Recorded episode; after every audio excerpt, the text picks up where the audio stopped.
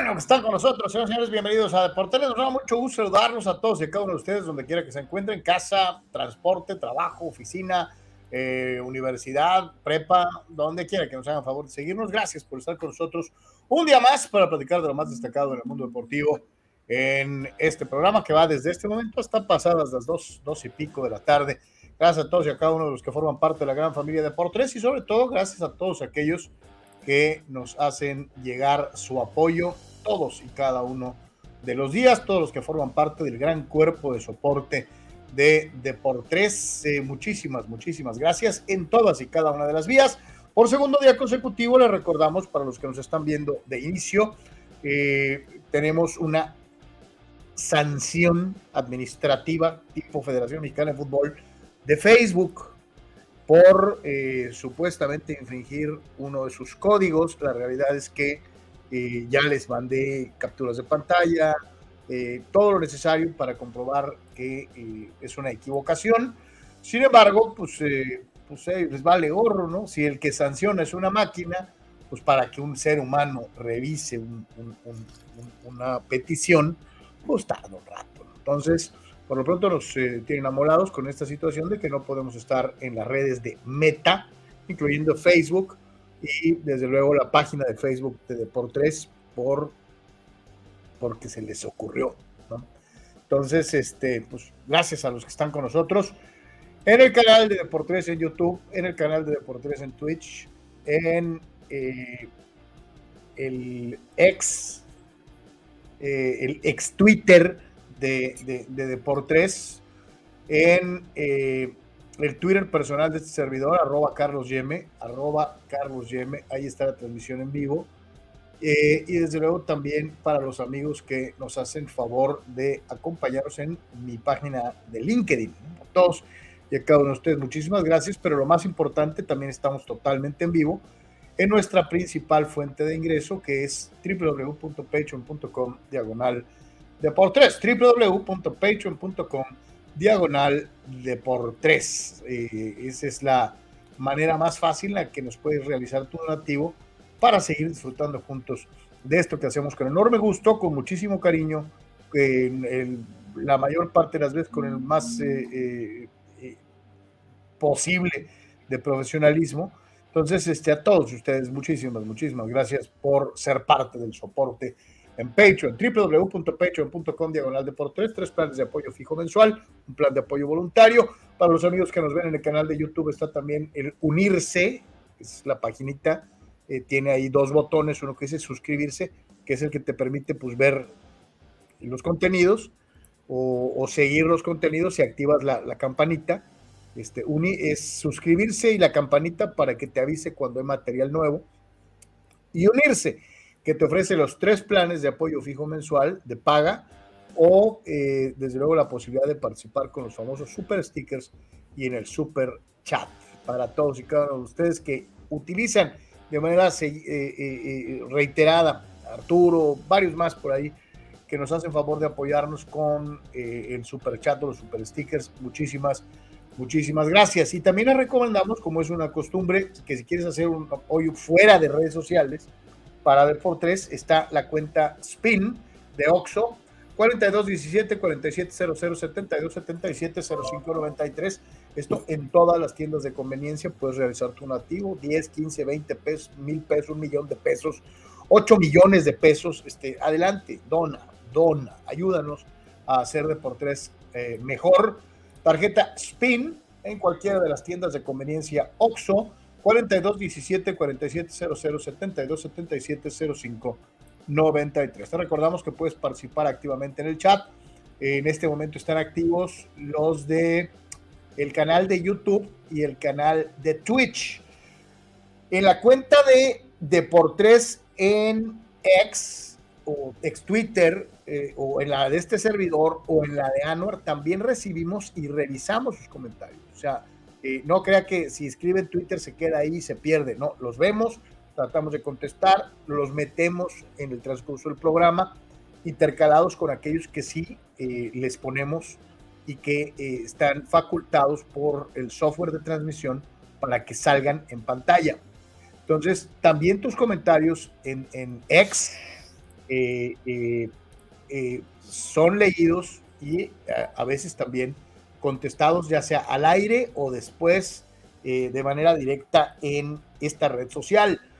Eh, te recordamos igualmente que tenemos contenidos especiales en eh, TikTok, eh, www.tiktok.com diagonal arroba deportes oficial, en Instagram, www.instagram.com diagonal deportes oficial diagonal, y te recordamos que muy pronto estamos por tomar una decisión en relación a lo que vamos a usar y dejar de usar en Meta, en Facebook. Entonces, les recomendamos a muchos de ustedes que si no eh, les gusta el formato de, YouTube, pues se metan a Twitch, www.twitch.tv, diagonal deportes. Ahí nos ve, voy a dar un ejemplo, Manuel Cepeda, ¿no? Manny Cepeda nos sigue en Twitch eh, por el formato, le gusta eh, y sus comentarios salen al aire en el software de transmisión. Te recordamos nuestra página oficial www.deportes.com, todo el contenido informativo que aparece en este espacio más lo que se va acumulando en el transcurso del día. Resultados al momento, fotografías, todo lo que necesitas saber sobre el mundo deportivo a nivel local, nacional, regional e internacional está en www.deportres.com. Te recordamos igualmente que puedes anunciar tu producto o servicio 663-116-0970 fuera del horario del programa en donde te atendemos personalmente para ver qué plan de publicidad dentro del programa se ajusta a tus necesidades y conveniencia y 663-116-8920 con estos amigos de Do Synergy que comanda el buen Edgar Zúñiga. 663-116-0970 de manera directa con estos servidores. 663-116-8920 con Edgar Zúñiga y el departamento de ventas de Do Synergy para Deportes. Así que, pues a todos, como siempre, muchísimas gracias por estar con nosotros, por apoyar este proyecto de información eh, deportiva independiente a dos vías en eh, redes sociales. Y desde luego también recordarles que nos pueden escuchar todos los días en audio a partir de las 4.30 de la tarde con el programa diario en eh, formato de podcast en Spotify, Google Podcast, Apple Podcast y seis plataformas más en dicho formato. Así que, pues, eh, gracias como siempre por estar con nosotros. Carnal, saludo con el gusto de siempre, ¿cómo andamos? Saludos, Carlos. Saludos a todos. Excelente día. Eh, un placer, como siempre, el estar platicando con todos ustedes y eh, pues listos, listos para comentar lo más relevante en los deportes. Eh, participe, por favor, y agradecer sus aportaciones, como es una costumbre. por supuesto, también la invitación para que comparta el link y pase la voz. Así que continúa la jornada de Champions el día de hoy. Así que estaremos ahorita platicando de esto. en este caso en particular, ya un par de, partidos en lo que es la, jornada de hoy, Carlos, en los dos juegos, vamos a decir, iniciales y en este caso en particular, pues un, Real Madrid, eh, vamos a decir, eh, espeso, eh, para variar, ganó con un gol de, de Bellingham, ¿no? El, excelente jugador inglés que pues otra vez marca diferencia en el último instante para meter el gol y ganarle al Unión Berlín 1 a 0. evidentemente le falta esa dosis de, no, le dosis, le falta mucha cuestión de talento al Madrid eh, arriba eh, que no ha podido contratar, ¿no? Y el Galatasaray del Turquía empató a dos con el Copenhague. Esos son los partidos que están celebrándose, eh, que ya se celebraron.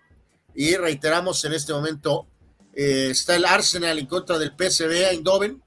Y en este caso, en específico, con la cuestión de, del Chucky Lozano, Carlos, ahora con esta nueva aventura en el en el, eh, en el PSV Eindhoven.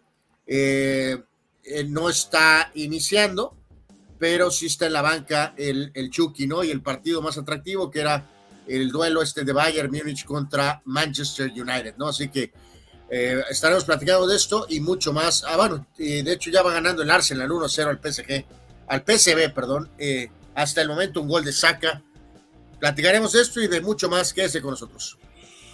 Así es, este, bueno, hace ratito yo planteaba esa pregunta precisamente en, mi cuenta de ex para los amigos que nos hacen favor de participar. Ahí tratamos de estar activos, de estar eh, compartiendo tópicos, opiniones, eh, videos, eh, fotografías.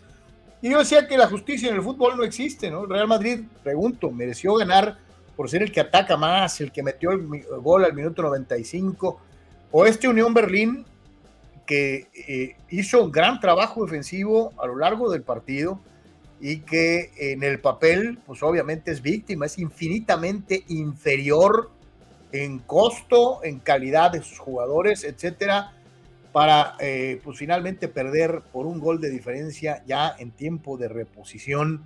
A veces el fútbol eh, no entiende de justicias, hay que recordar aquella tan sobada frase, y no es un orbañanismo, pero lo pongo de todas maneras, este, de que eh, el, gol, el fútbol se gana con goles. Y el Real Madrid hizo un gol, ¿no? Este, razón por la cual gana el partido, echando a perder el trabajo titánico que se habían aventado los de el Unión Berlín a lo largo del partido. Eh, fue un juego que me chuté completito y neta, al final, con todo y que me considero merengue, decía, este, no más falta que estos pobres pierdan el juego eh, al final, ¿no? Y dicho y hecho, así fue, este, eh, muy, como bien dijiste, descafeinado, un, Real Madrid eh, eh, cortito, sí, ganoso, correlón, rápido, pero, pero, híjole, este, no estoy muy cierto de que ante un rival de mayor envergadura, de mayor calidad, pues realmente pueda hacer lo que se espera del Real Madrid, ¿no? Este, no todos son el Unión Berlín. Vamos a ver qué tanto mejora eh, en el desempeño general. Vi muy tranquilo a Ancelotti, muy tranquilo. Eh, como que le vale, ¿no? O sea, tres puntos son tres puntos, venga. Este, pero bueno. Pues sí, existe una. Eh, para irnos. Existe una como clara, como una resignación en el Madrid, Carlos, ¿no? Todo esta debacle de Mbappé ha sido un problema muy fuerte los últimos dos años, o sea, no, no se ha fichado realmente, o sea, me refiero en el, tema de ataque. Eh, y entonces por eso el equipo está, está, está corto, eh, definitivamente, ¿no? Entonces, eh, en esta ocasión otra vez no se hizo un esfuerzo, por ejemplo, para ir por un Harry Kane por el tema de Mbappé, ¿no? Entonces, va a ser complicado para el equipo aguantar el paso al Barcelona en la liga, Carlos, con esa dinámica que trae el Barça va a estar Va a estar complicado, como dices tú, para la Champions no le va a dar al equipo con este roster, este, así que es como una especie de año, literalmente, pues ahí donde, como dices tú, van a correr, van a competir, pero realmente se ve muy complicado que le alcance al Madrid para ganar algo eh, esta, esta temporada. ¿eh? Sí, sí, totalmente de acuerdo. Eh, señores, señores, digo, para que agarre cierto grado de mención porque pues digo, así que digo usted, trascendencia, pues no. Pero, este, pues nomás lo mencionamos así, ¿no? Como diría el gran Eduardo Ortega Díaz, ¡ganaron los padres! Este, eh, y ya van seis, seis al hilo, seis al hilo. Y para abrir precisamente con las opiniones de nuestros carnales, dice Dani Pérez Vega, los padres son tan predecibles que los fans sabíamos que esa racha de cinco o seis ganados seguiría, eh, seguidos llegaría cuando menos se necesitaba y se muere de risa. Lo rescatable sigue siendo Snell con otra joya ayer y Sander Bogars con el Walk-Off con Bron, dice el buen Dani Pérez Vega. Este, híjole, eh, ya, lo hemos platicado y lo hemos dicho en reiteradas ocasiones, esta situación de ganar cuando parece, pues ya se acabaron las opciones reales de avanzar. Eh, eh, híjole, es así como que muy cortito, ¿no? Al momento, y con la victoria, lo vamos a ver más adelantito cuando ya nos vayamos al detalle del juego, los padres se mantienen de cacería eh, con 74 ganados y 78 perdidos eh, eh, dentro de lo que es el béisbol de las grandes ligas. Eh, así que bueno, pues ahí están. ¡Ganaron los padres! Este, Víctor Baños dice: Saludos, Dodger Nation. No los quiero ilusionar, pero el doctor de cabecera de los Dodgers fue el que realizó la cirugía de Tommy John a Otani, pero ha realizado ya muchas Tommy John a otros atletas, dice el, el, buen Víctor. El doctor Frank Job fue el padre de esa cirugía precisamente con el lanzador Tommy John y rescatar de su carrera. El instituto donde se realizó dicha operación a Otani fue en el Cedar Sinai Kerlan Jove, allá precisamente en California. Así que bueno, pues ahí está. Eh, es otra de las notas que llevamos el día de hoy. El buen Shohei Otani sometido a cuchillo este, de una u otra manera. Dice Daniela López, alias Chava Zárate, o más bien al revés, Chava Zárate, alias Daniela López. ¿Qué les parece que el FBI está investigando a Julio Urias porque salió que es prestanombres de un jefe de la mafia en Los Ángeles? Pues nomás es, faltaba, ¿no? ¿O qué? Santo Dios, no, eh, o sea, no sé, habrá que esperar a ver qué acontece, ¿no? Este, nomás es, faltaban, querido chavo, aunque hay muchas cosas que se dicen y luego no pasa nada y no es cierto y son cosas de alguien que se puso vivo para jalar clics y, y pues no, ¿no? Dice Chucho Pelmar, saludos Chucho. Esos ilusionados con las monjitas, ya no sueñen, no aprenden después de tantos años de fracasos. Mejor váyanle a los Dodgers, que esos sí son hombres de fe. Y muere de risa. Saludos, mi querido Chuy. Este, eh, pero los Dodgers son más que hombres de fe. Los Dodgers son eh, encontrar talentos en sus granjas hasta por debajo de las piedras. Estoy verdaderamente eh, maravillado con el montón de pichercinos, de pequeños pichercitos que salen de aquí, de allá y de acullá, eh, eh, con un equipo que está prácticamente sin ninguno de los que eran prospectados como parte de la rotación. A lo mejor Kershaw, pero de ahí fuera no hay Gonzolines, no hay Walker Bueller, no hay Julio Urias, no hay Tony Gonzolín, este, esto es increíble. Ayer volvieron a ganar a Detroit, este, eh, sin pitchers, ¿no? O sea, o al menos sin pitchers nominales, que eso es lo que me tiene verdaderamente sorprendido de los Dodgers de Los Ángeles. Les recordamos, señores, señores, que el próximo día 30 estaremos eh, eh, con ustedes en algo tranqui. en algo tranqui, en donde tendremos nada menos y nada más que las rifas de costumbre, dos pases dobles para que te vayas al concierto Leyendas, eh, la rifa de una botella de whisky etiqueta negra, cubetas de cheve y muchas otras cosas más para seguir las incidencias este 30 de septiembre allá en Algo Tranqui, Plaza Las Alondras, locales 19 y 20 entre las entradas de, San, eh, de Santa Fe y La Gloria, eh, entre Yermel Charlo y Saúl El Canelo Álvarez. Así que ojalá nos puedan acompañar en algo tranqui que tiene muchos regalos muy, muy interesantes. Es un buen lugar para ir a ver la pelea. Eh, eh, la mixología es excelente, la comida por, por, el estilo. Entonces, si te la vas a ir a pachanguear eh, viendo el combate, es el lugar correcto. Algo tranqui. los esperamos por allá. Hacemos la primera pausa, regresamos con toda la machaca informativa. Es deportes totalmente en vivo. Volvemos.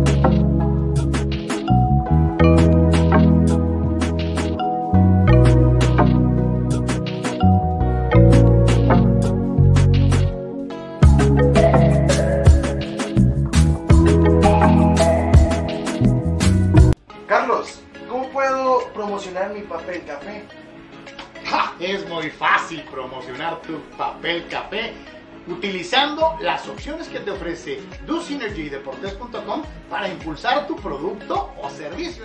Puedes tener una sección fotográfica o de video, puedes tener un landing page o publicidad absolutamente efectiva en Google Ads y en Facebook Ads. Todo desde 299 dólares. DoSynergy Deportes te da la mejor opción para impulsar tu producto Notizona MX. Conoce la información de primera mano. Periodistas con años de trayectoria y credibilidad. Alta calidad de producción. Entrevistas exclusivas. Transmisiones en vivo con gráficos integrados. Multiplataforma digital. Notizona MX. La conversación es contigo. Este 23 de septiembre tu ayuda puede ser la diferencia. Tu afición por el rock encuentra una causa importante para apoyar. Rock clásico, New Wave, rock progresivo y heavy metal en una noche donde todo el rock sonará para apoyar a Gabriel Chávez. Shout, Jukebox, Metal TJ Jam, Alchemy y Subdivisions en Casa Badó en punto de las 7 de la noche. Tu cooperación de 200 pesos irá directamente al tratamiento de Gabriel en contra del cáncer.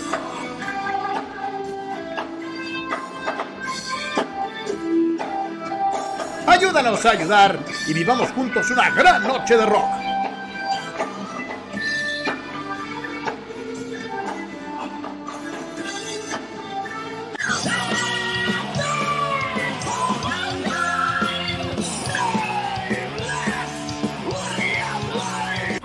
Esperamos y muchas gracias.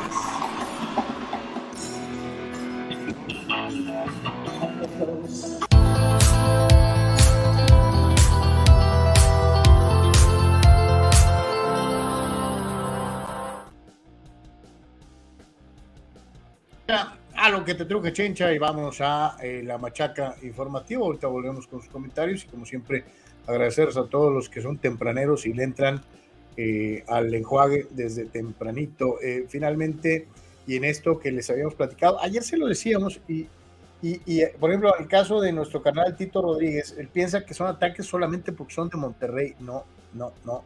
Pudo haber sido de San Luis, o pudo haber sido de Santos, o pudo haber sido del Yucatán o del equipo que haya sido, ¿no? La situación de eh, corte administrativo en la sanción que finalmente se produce por el uso de un número que ya había sido registrado y usado por otra persona en el equipo de Rayados, ¿no? Este, eh, en el caso del Tecatito, ¿no? Eh, todo quedó en una multa. Eh, eh, volver a insistir, ¿no? Esto es una falta de corte administrativo. Alguien que tal vez no hace su jale de aprenderse el reglamento y saber que si ya registraste a Pancho con el número uno, ese número uno registrado a nombre de Pancho no puede volver a utilizarse por ningún jugador en el resto del calendario porque así está estipulado en el reglamento. O sea, no tienen nada, hay otros, hay otras ligas en el mundo que eh, tenían estipulado en su reglamento que, eh, por ejemplo, y estoy hablándote de mediados de los 70 eh, no podías usar números más allá en, tu once inicial que, fueran diferentes del 1 al 11. Y entonces había jugadores que entraban, este, eh, hoy jugaba de titular con el 3 anual y en la siguiente semana yo era el titular y también usaba el 3, pero era para cumplir con esta situación de que solamente podían jugar con los números del 1 al 11. Esto fue, desapareció hace mucho tiempo y un número se queda con un solo jugador por el año y o torneo en donde compite. Razón por la cual, reitero, es una falta administrativa de alguien que no sabe el reglamento y que piensa que pues, puede poner y quitar camisetas y números como cualquier cosa. Pero Anuar, no pasa de una multa. Volvemos al caso Cholos Puebla.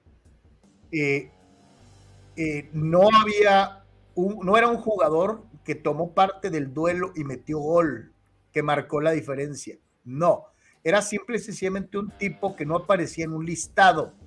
y a ellos sí los sancionaron con tres puntos. ¿Cuál es la diferencia entre la camiseta? No, no, no, pues eh, yo creo que eh, no hay una explicación de ellos, ni siquiera dieron a conocer la multa, Carlos, realmente, lo cual es increíble. Eh, pues se habla del partido de América Atlas que tenía que ver directamente con los jugadores, el partido de Cholos Puebla porque estaba este exjugador Noriega como auxiliar literalmente en la banca y entonces su aportación como auxiliar fue tan increíblemente decisiva dándole consejos al oído a Carvajal, Carlos, que me imagino detonó la goleada eh, que recibió el equipo eh, de Cholos en contra del Camote. Y en este caso, pues como alguien eh, le puso la misma camiseta que había utilizado Ortiz antes, pues entonces tiene una situación que, según ellos, pues entonces representa algo que es una cuestión, como bien decíamos, pues administrativa y que pues no tienen una situación de infringir en el juego como el caso de América Atlas, Carlos, o el caso específico de lo que pasó con Cholos y Puebla, ¿no? De, de perdida da a conocer la multa, ¿no? De pérdida. De ¿no? Ándale, de, perdida. Entonces, ok, o sea, si quieres ponerte muy, eh, no caer en la frase de el reglamento, eh, ok, pues es, la es de las tres, eh, o de los tres ejemplos, es el más suave, pero pues de todas maneras eh, eh, sí es válido que, que al menos eh, algunos digamos, ah, caray, pues qué pasó aquí, ¿no? Pero yo te lo digo, a mí se me hace tan insignificante el que haya usado el mismo número como el que haya aparecido en la banca un fulano que el único pecado fue no ponerlo en la lista. Pues sí, estoy, estoy en lo mismo, Carlos, pero pues en este caso el Puebla fue vapuleado. También en este caso, el todo eh, siempre encontró la América en aquel momento, eh, desatando la dinastía de los rojineros del Atlas. Y en este caso, pues eh, no le pasa nada al equipo Monterrey. por cierto, Carlos, en el juego estelar ya metió gol ahorita el Bayern, 1 a 0, al alicaído United del arrogante Ten Hag. Y otra de las incorporaciones del arrogante Ten Hag, Carlos, ¿te acuerdas que corrió prácticamente a, a David De Gea? El portero español para traer este este jugador eh, africano. Se acaba de tragar el gol de, manera eh, brutal eh, en un disparo a las afueras del área. evidentemente ataja incorrectamente y es un error craso en el tiro de Sané y por lo tanto el Bayern al minuto 30 está ganando 1 a 0, ¿no? Así que espantoso Onana en el arco del United el Arsenal ya tiene al PSE, por cierto, 2 a 0, ¿no? Así que parte del panorama en la Champions hasta este momento. Sevilla y Lens están 1 a 1. Ahí está. Eh, dice nuestro buen amigo Raúl. Salud, Raúl C. Dice: Para mí, eh, hoy en día se me hace que Bellingham es el mejor jugador de Europa. Es un jugador que marca la diferencia, dice Raúl Sí, algunos, mi querido Raúl, de los goles estos como el día de hoy han sido en esta especie como de rebotes y estar muy oportuno ahí para pues literalmente empujar, ¿no? Pero considerando que es un volante ofensivo, evidentemente y con la, eh, las bajas, Carlos, que ha tenido el Madrid en ataque, eh, la, la, no llegada del innombrable Mbappé, la lesión de Vinicius, que está fuera, que obviamente eso le está pasando factura al Madrid ahorita brutalmente, la lesión de Vinicius, pero pues Bellingham ha levantado la mano, ¿no? Se requieren que, que, meta goles y los está metiendo, ¿no? Ya sea algunos de una manufactura, eh, vamos a decir, normal de jugada y otros simplemente con empujar la pelota, ¿no? Pues estar en el momento eh, crítico eh, también tiene ese mérito, ¿no? Sí, totalmente. Ah, ahora sí. 2-0, 2-0. A otro. 2-0 el Bayern. ay, ay, ay, a ver si no se pone esto Sí, grosero, ¿no? Eh, si el viejo Bayern. Oye, si hay un equipo que, que, que, nomás huele sangre y después se mancha con el rival, es el Bayern Múnich. ¿eh? Eh, hay que recordar, el propio Bayern ha tenido sus propios detalles recientemente. A lo mejor este puede ser un juego que aparezca ese viejo Bayern, Carlos, que, que, mencionas, que no tiene piedad y si te puede hacer pedazos y golearte, y lo va a hacer, ¿no? Te puede embarrar, te embarra, o al menos. la defensa hace agua otra vez, un simple desborde por la banda izquierda pelota en la diagonal y el jugador está solo para completamente rematar y batir eh, miserable la, marca, Carlos, del Manchester United y más reflectores en contra del arrogante Ten Hag, el director técnico, que el otro día ya en la derrota en casa le gritaron viva Ronaldo, viva Ronaldo. Eh, ahora es Nabri el que marca el gol. Sané y Nabri, los hombres de gran talento del, este, del Bayern, marcan y están ganando 2 a 0. El juego está en Alemania, así que vamos a ver qué, qué pasa aquí, si, si este, hay alguna reacción del United o a lo mejor se vuelve esto este, escandaloso, ¿no? Y mientras vemos esta sanción administrativa y o eh, desconocida, porque no supimos el monto para los rayados eh, de Monterrey. Eh, Oye, ¿habrá sido tan ridícula la falta administrativa que les dio vergüenza anunciar, Carlos?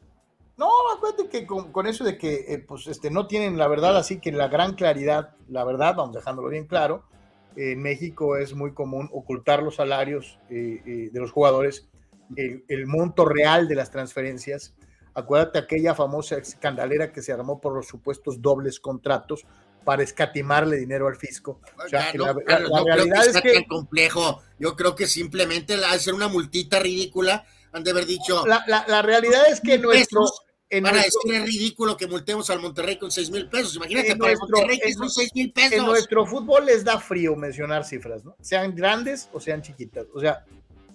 Porque eh, por cuestiones de seguridad, eh, ¿Qué no nos dimos cuenta que el Monterrey gastó no, el cerro? Oye, olvídate, a lo mejor esa es la fácil. Más bien por cuestiones fiscales. O sea, para, para no encuerarse con, con Lolita, ¿no? O sea, pero.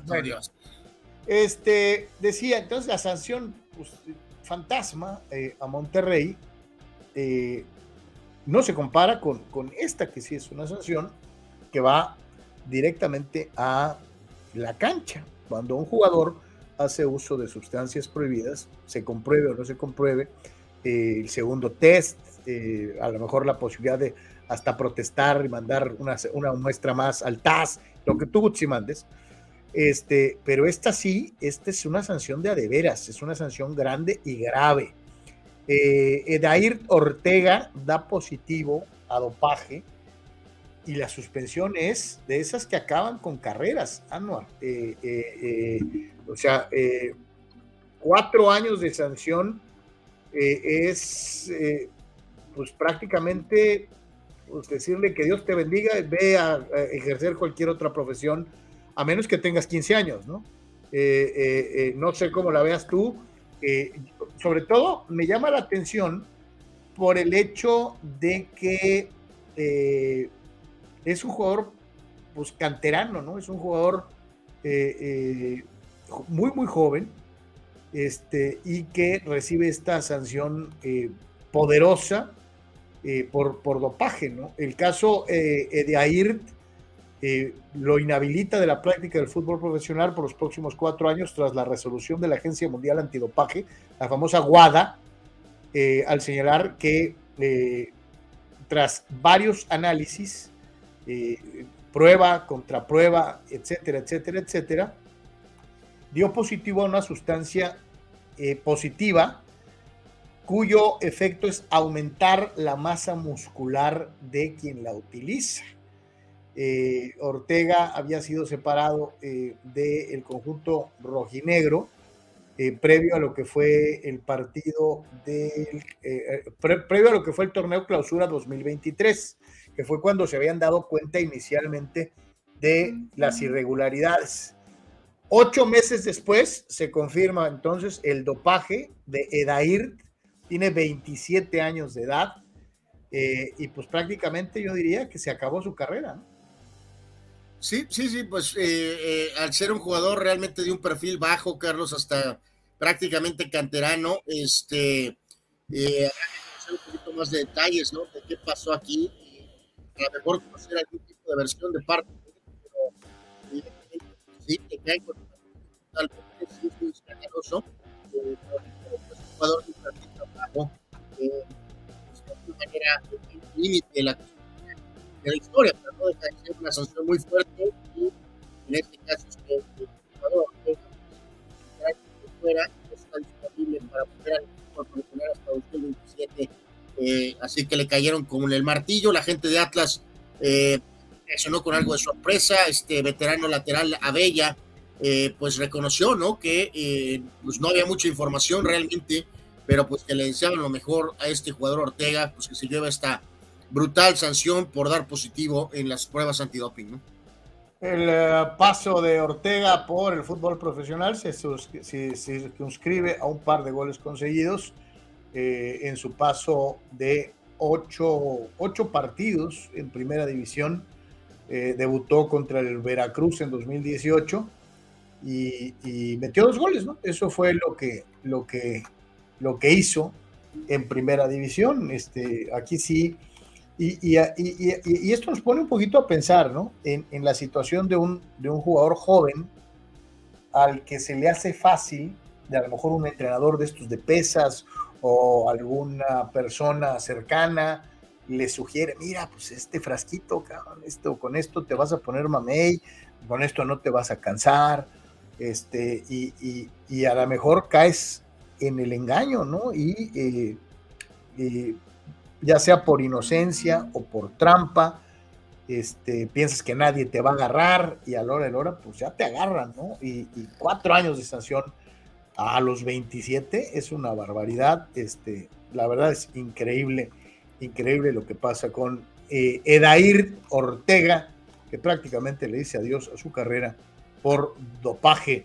Y mientras esto sucede en el feudo de los rojinegros del Atlas, dice el buen Fidel Ortiz, lo de Ortega es el ejemplo de que les da grupo Orlegui al fútbol al dejar que los jugadores hagan lo que les venga en gana en forma alcahueta. Eh, hashtag ganar sirviendo para nada. Eh, wow, eh, bueno, sabemos que el señor Ortiz tiene una agenda directa con Orlegui y bueno, cualquier eh, falla en la tierra eh, les va a echar la culpa. Eh, sinceramente, al ser un jugador de tan bajo perfil, no creo que ni, ni registre con Orlegui, ¿no? Así que... Raúl, Raúl C. dice, los goles de Bellingham son como los de Chicharo. Bueno, no todos, pero sí ha habido un par donde simplemente ha empujado, ¿no? Ahora, no ha metido ninguno cuando le pega, le rebote, le pega en la cara o le pega en las nalgas y se pele, o sea, tampoco, ¿no? Tampoco. Pues es que no es el único que opina eso. Fidel dice, Bellingham es el chichatronco inglés. Eh, Bellingham es un mediocampista ofensivo, no es un delantero. Eh, dice Chava Zárate que eh, el mágico González se come vivo a Bellingham. Y eso, eh, que no hablemos de noches galantes, dice Chava Zárate. Eh, bueno, eso es absolutamente ridículo, ¿no? Lo que dice el señor Zárate es una cuestión eh, cliquera, completamente fuera de lugar. Aquí la pregunta es: ¿por qué estos tres seguidores de Deport 3, participantes de la familia, no, no, no, no les cae bien Bellingham? No, lo hacen para molestar porque según esto por nuestra afiliación madridista, Carlos, eh, básicamente. Por eso eh, hacen esos comentarios cliqueros, ¿no? Como ellos son culés, eh, pues básicamente, ¿no? Les, les, arde mucho. Evidentemente que si bien no llegó Mbappé, sí llegó un otro jugador de clase mundial, un jugador también bastante joven, como es Bellingham, ¿no? Entonces, este, básicamente por eso son los ataques, ¿no? Por envidia. Hablando de jugadores jóvenes que llegan a la disciplina de un equipo de los considerados grandes, eh, pues llegó Marcelo Flores, ya lo veíamos en el partido del fin de semana, este chavo que tanto nos vendieron, que era la chucha cuerera y que no sé qué, y que bla, bla, bla, y que a lo de la hora, pues, pues ha sido lo que ha sido Laines también durante un rato, promesa, promesa, promesa, promesa. Este, pues una de las primeras declaraciones dice que eh, el, el balón oficial que se utiliza en la Liga MX eh, le parece botón y demasiado rápido. Eh, hay que recordar, eh, a diferencia de otros países del mundo, pues en México cambian a veces los balones, no son los balones, los mismos balones que en otras partes de la misma marca. Algunas veces se adaptan a la marca más vendida a nivel mundial, pero otras veces agarran marcas propias. Este, depende de, pues, de la lana que le metan. Eh, ¿Qué tanto le damos de trascendencia a la opinión de eh, Marcelo? Eh, no, no, pues yo creo que lo estamos, lo estamos platicando como algún tipo de nota chusca, ¿no, Carlos? O sea, realmente es ridículo, ¿no? O sea, lo que dice es, este, digo, hasta parece hasta a lo mejor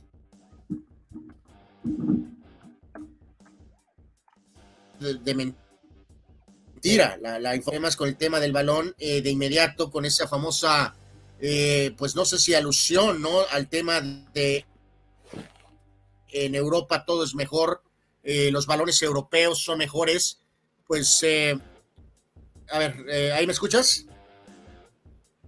Sí, es que tiene mucho que ver, ¿me escuchas?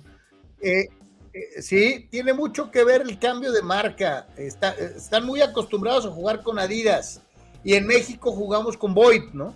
Entonces, sí son totalmente diferentes. es ridículo, Carlos. Falló el internet, como es costumbre. Es absurdo esto. Es, me parece ofensivo que se haya ventilado esto. Marcelo Flores es nadie para andarse quejando del balón y creo que lo hace con una actitud de superioridad, diciendo que el fútbol europeo es mejor, los balones europeos son mejores. Eh, insisto, hasta cuestiono si este es esto verdad o no. Es ridículo. Esto es, eh, es de risa, este, este reporte. Es absurdo, ridículo eh, y se agrega a la lista de Marcelo Flores, que es absolutamente nadie, ¿no? Señala tácticamente Marcelo Flores, se supone que el balón es más pesado, que por eso tiene problemas. Yo me pregunto qué, ¿cuántos miligramos puede ser más pesado? O sea, como para que altere tu nivel de golpeo, de contacto, de traslado. Este, sí se me hace así como que increíble. Aunque digo, los que sí le hemos tenido la oportunidad de darle de patadas a un balón Adidas, sí se siente distinto al Void. El Void durante muchos años fue acusado de ser un balón que más, más parecía pelota que balón, ¿no? Este, eh, pero, pues eso, ya hace muchos años. Es eso es prehistórico, Carlos. Ahorita la verdad es que todos los balones son muy similares, todos hasta cierto punto parecen pelota, ¿no? Eh, sí, sí, son balones muy, muy ligeritos, con este recubrimiento especial que no, que no retiene el agua, Obviamente el balón nunca, nunca pesa más, como los balones de otras épocas de cuero, de baqueta, que nomás se mojaban y se ponían, pero como piedra, ¿no? Este, esto ya, ya quedó atrás hace mucho. Sí, o sea, estamos hablando de más de treinta y pico de años. ¿Te acuerdas cuando se dio ese primer cambio de usar un balón Garcís eh, a un balón, por ejemplo, el famoso Void? El balón Void sí era considerado eh, duro, Carlos. Lo, ¿Te acuerdas? Los compramos, jugamos con ellos, había una clara diferencia. No la hay realmente en estos momentos, esa es la realidad de las cosas. Eh, Monterrey. y lo que decía, y si la hay es mínima, ¿no? Es mínima, ¿no? Monterrey, pues ya para rematar, Carlos, pues eh, hace unos minutitos subió esto. Ya, y para que, este, pues ya para que quede bien claro, ¿no? Para que no estén jodiendo, mira, ahí está su número. Ahí está su número, al cabo ya pues nos dieron una multita y pues no hay problema, ¿no? Así que ahí está el famoso Tecatito Corona con su número Rule Sayer dice saludos, esa multita al Monterrey es tan falsa como la multa que supuestamente pagan los equipos que deberían descender por quedar en último lugar de los torneos. Sí, sí, sí. Dice Carlos Tapia, por eso no damos una a nivel internacional, el balón mexicano es diferente, ¿no? Este, sí, la selección juega con Adidas. Eh, los equipos mexicanos en la Liga MX juegan con Void, mi querido Charlie, así es. Así es. Fidel Ortiz aclara una, una duda existencial que planteó Anuar Yeme en su contraataque. Contraataque. Eh, es lo mismo, prácticamente. Soy colchonero, no blaugrana, fulano. es lo mismo, ¿no? Básicamente, ¿no? Eh, Abraham Mesa dice: Fidel le va al Tegucigalpa y Daniela le va a Suxonville. No tiene ni cara ni boca para dar carrilla con sus monumentales mentales que tienen yéndole a esos equipos. Cada quien, ¿no? Dice Marco Verdejo, saludos muchachos, referente al tema de usar chochos o trucos para rendir más, es triste ver que usen cualquier cosa para dar más rendimiento. Para mí siempre será sinónimo de impotencia o de ignorancia, Marco. Yo te reitero, hay muchos chavos a los que llegan y les endulzan el oído y les dicen, hombre, cabrón, con esto vas a volar. Y, y hay gente de veras tan ignorante o tan confiada que caen en el garlito, ¿no? Y, se inyectan y se... A veces hasta sin saber si les va a hacer daño o no les va a hacer... Olvídate del doping, si les va a afectar, ¿no? Este, y pareciera mentira, pero sí hay muchos casos, no solamente en el fútbol soccer en Estados Unidos, a cada rato hay broncas de este tipo.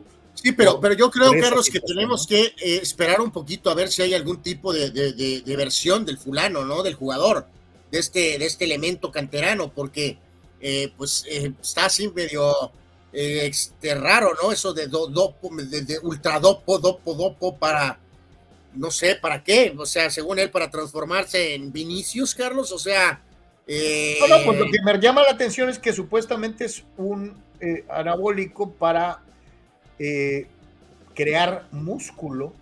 O sea, normalmente los, futbolistas, los, futbolistas, sí están más mameis en esta época que en otra, pero todos sabemos que no es común ver a futbolistas mameis, no todos son Hulk, pues.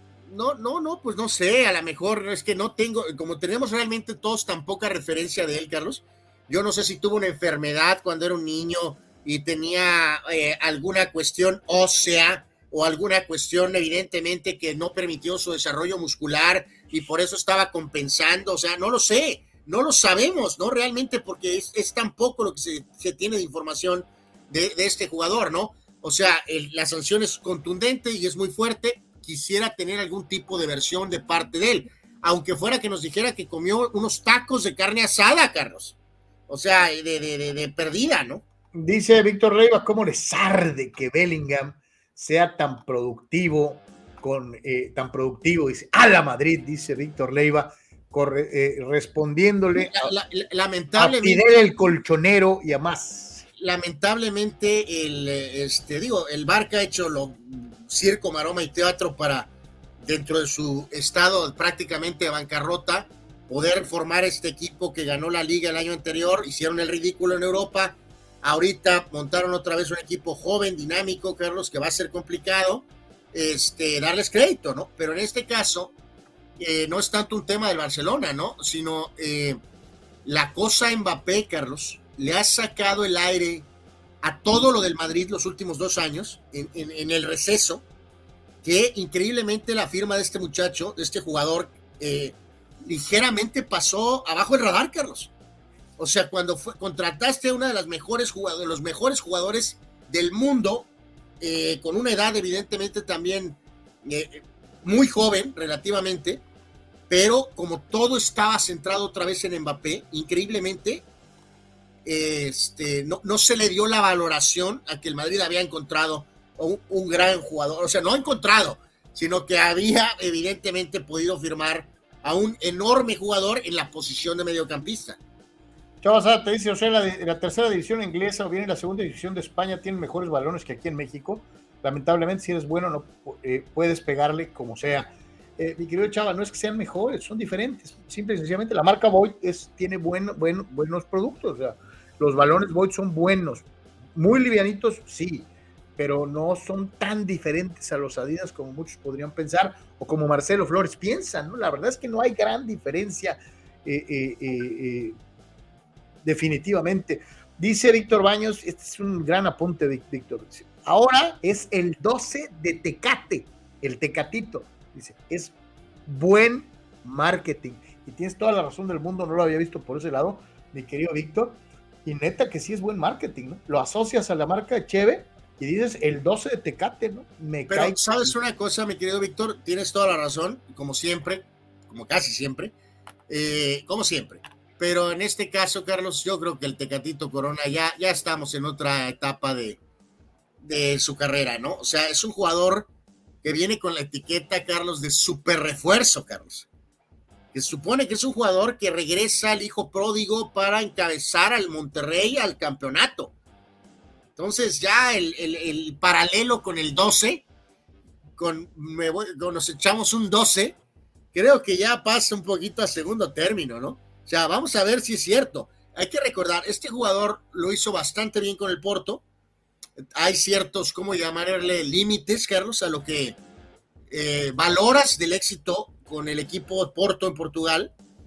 Y después, eh, tanto en selección como la siguiente etapa de su continuidad europea fue, pues, regular, Carlos. Regular. O sea, entonces quiero ver cuántos goles mete, cuántas asistencias mete, si va a ser titular indiscutible, Carlos, el Tecatito Corona con el 16 o con el 12 en el esquema del rígido Tano Ortiz, Carlos. Vamos a ver. Es un buen apunte deportivo, pero en lo mercadológico, mi querido Víctor, tienes razón. El 12 de Tecate, este sí, me cae que se la rifaron. Este, no había visto por ese lado Buen detalle, mi querido Víctor. Eh, dice Julio Aguilar, sí, se siente diferente, pero te acostumbras uno siendo profesional sabes que si está más pesado le vas a pegar más duro, si es más liviano lo tocas nada más. Que se quede a pegar después de los entrenamientos el fulano para que se acostumbre, ¿no? Este, y ese es exactamente. Pues creo que eso es lo que está haciendo. Correcta. Esa es la respuesta correcta, Julio. Ah, es que no me hallo, pues practica, cabrón. O sea, este, eh, esa es la respuesta correcta, mi querido Julio, de una u otra manera. Fidel dice, yo le voy al Atlético de Madrid y en España me caen gordos el Real Madrid, el Barcelona y el Sevilla. Fidel, por poco dices que te cae gorda toda la mendiga liga y solamente amas a tu equipo. Este, eh, eh, Arturo Carrillo dice, arriba el Atlante, cuando regrese, o sea, nunca. Hay grandes voces levantándose para que Atlante vuelva en una posible expansión de la Liga MX y dicen que este ahora sí podría ser real, pero digo, no hay que emocionarse, mi querido, mi querido Arturo, podría, ¿por qué no darse el regreso del Atlante como pueda pasar o no?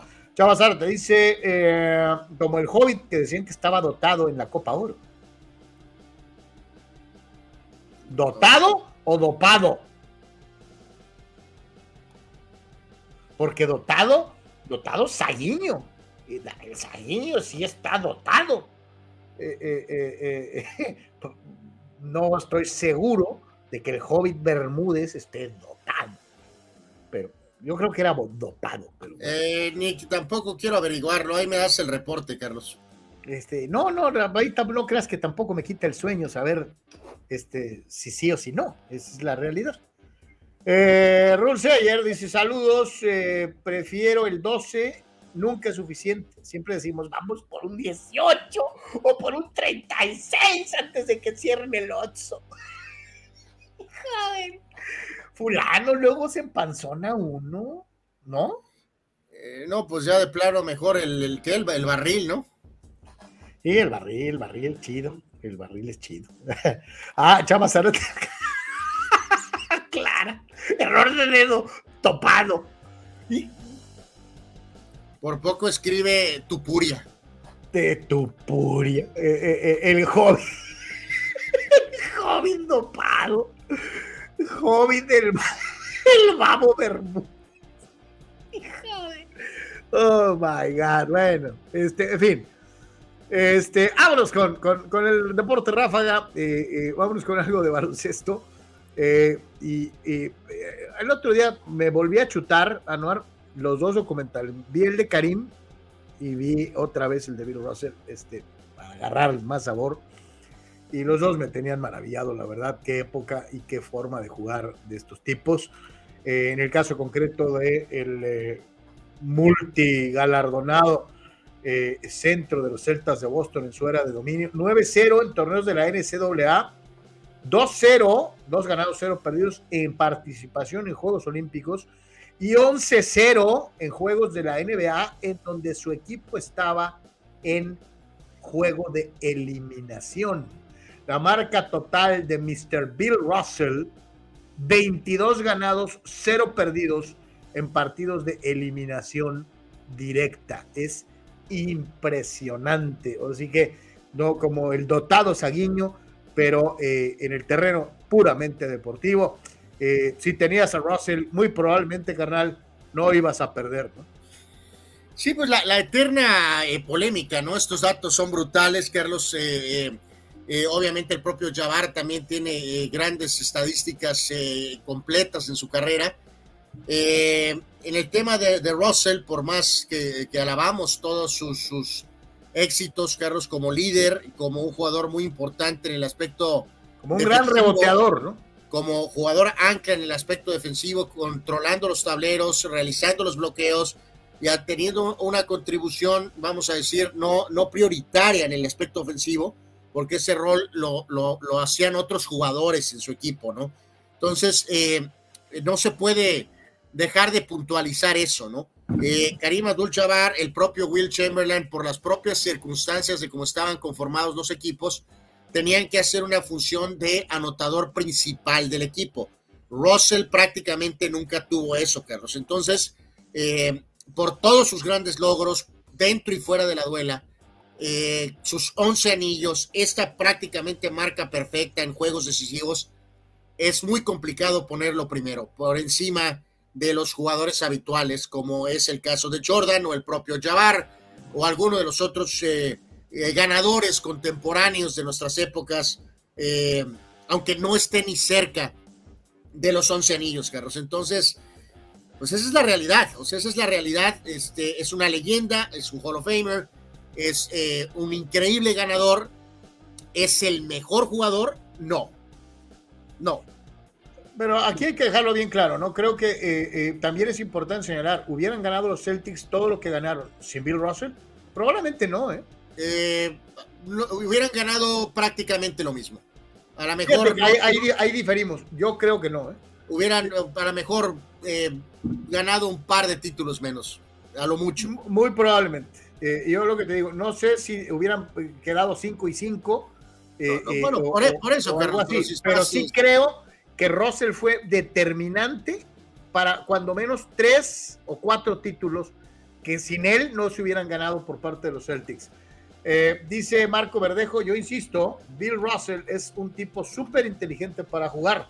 La verdad, para mí su aporte como coach dentro y fuera de la cancha es lo que lo hace magno y es una de las claves para su éxito y 11 campeonatos, dice Marco. Esa visión general del básquetbol a cómo se jugaba en su época. Y es algo que te concedo también, mi querido Marco, era un tipo muy, muy inteligente para los tiempos. Era un tipo tiempista, diríamos por ahí, para saber cuándo correr, cuándo no hacerlo, eh, cuándo subir y bajar los ritmos. Eh, eh, sí, era como, finalmente lo hizo, ¿no? Fue coach y jugador al mismo tiempo, siendo campeón. O sea, que es algo que no cualquiera puede presumir en algún momento. Eh, Dice eh, el, buen. Ah, caray, esta no me la sabía. Arturo dice: Yo ya cancelé HBO por cancelar la serie de los Lakers. ¿Cancelaron eh, eh, Winning Time? O sea que no, no has, la verdad, Carlos. ¿Mandé? No, no has visto nada de la, de la serie. Me, quedé en Viteley, que es el capítulo 6 ahí me quedé. Todavía no, no me han subido el siguiente capítulo. Este, eh, me quedé ah, en bueno, es que Carlos tiene otro sistema de poder observar las cosas. Eh, no, pues básicamente el siguiente capítulo es el último y eh, básicamente la, la, serie ya fue cancelada. En parte también ahorita por los dramas que traen ahí con las huelgas de los actores y de los escritores. Y este, pues lamentablemente. O sea que nos, van a, nos, van a, dejar empezados. Eh, un gran proyecto que le pudo haber tirado quedado todavía más, pero básicamente circunstancias eh, pues hacen que, este último capítulo pues es, fue el último y acabaron pues prácticamente, o sea, acabaron eh, rellenando todo. triste, triste, porque fue un muy bonito proyecto eh, lástima que pues eh, termina de esta forma, ¿no? Lamentablemente, lamentablemente. Eh, tienes que ver el último capítulo y vas a saber de lo que... Dice Eduardo Diego, sí, fue cancelada por falta de interés y bajo rating. Pues yo sinceramente lo digo, me, llama muchísimo la atención porque es un proyecto que si bien tenía muchas jaladas en el aspecto argumental para poder hacerlo más atractivo para los neófitos en, el, en la cuestión basquetbolera y de historia, eh, pues eh, se me hace rarísimo, te lo digo sinceramente, creo bueno, te digo, o sea, eh, digo, nunca sabes lo que un ejecutivo puede pensar, porque vaya que... No, sí sé, a mí me tocó, programa, oye, programa vendido. era este, obvio que esta serie era una serie segmentada para seguidores de básquetbol de un interés alto. obviamente no iba a convertirse esta serie en CSI o en eh, Yellowstone, ¿no? O sea, es, obvio. Si pensaste que esta serie iba a atrapar fuego y convertirse en Yellowstone, Carlos. Oye, pero sí pensaba que iba a durar cinco, seis temporadas, ¿eh?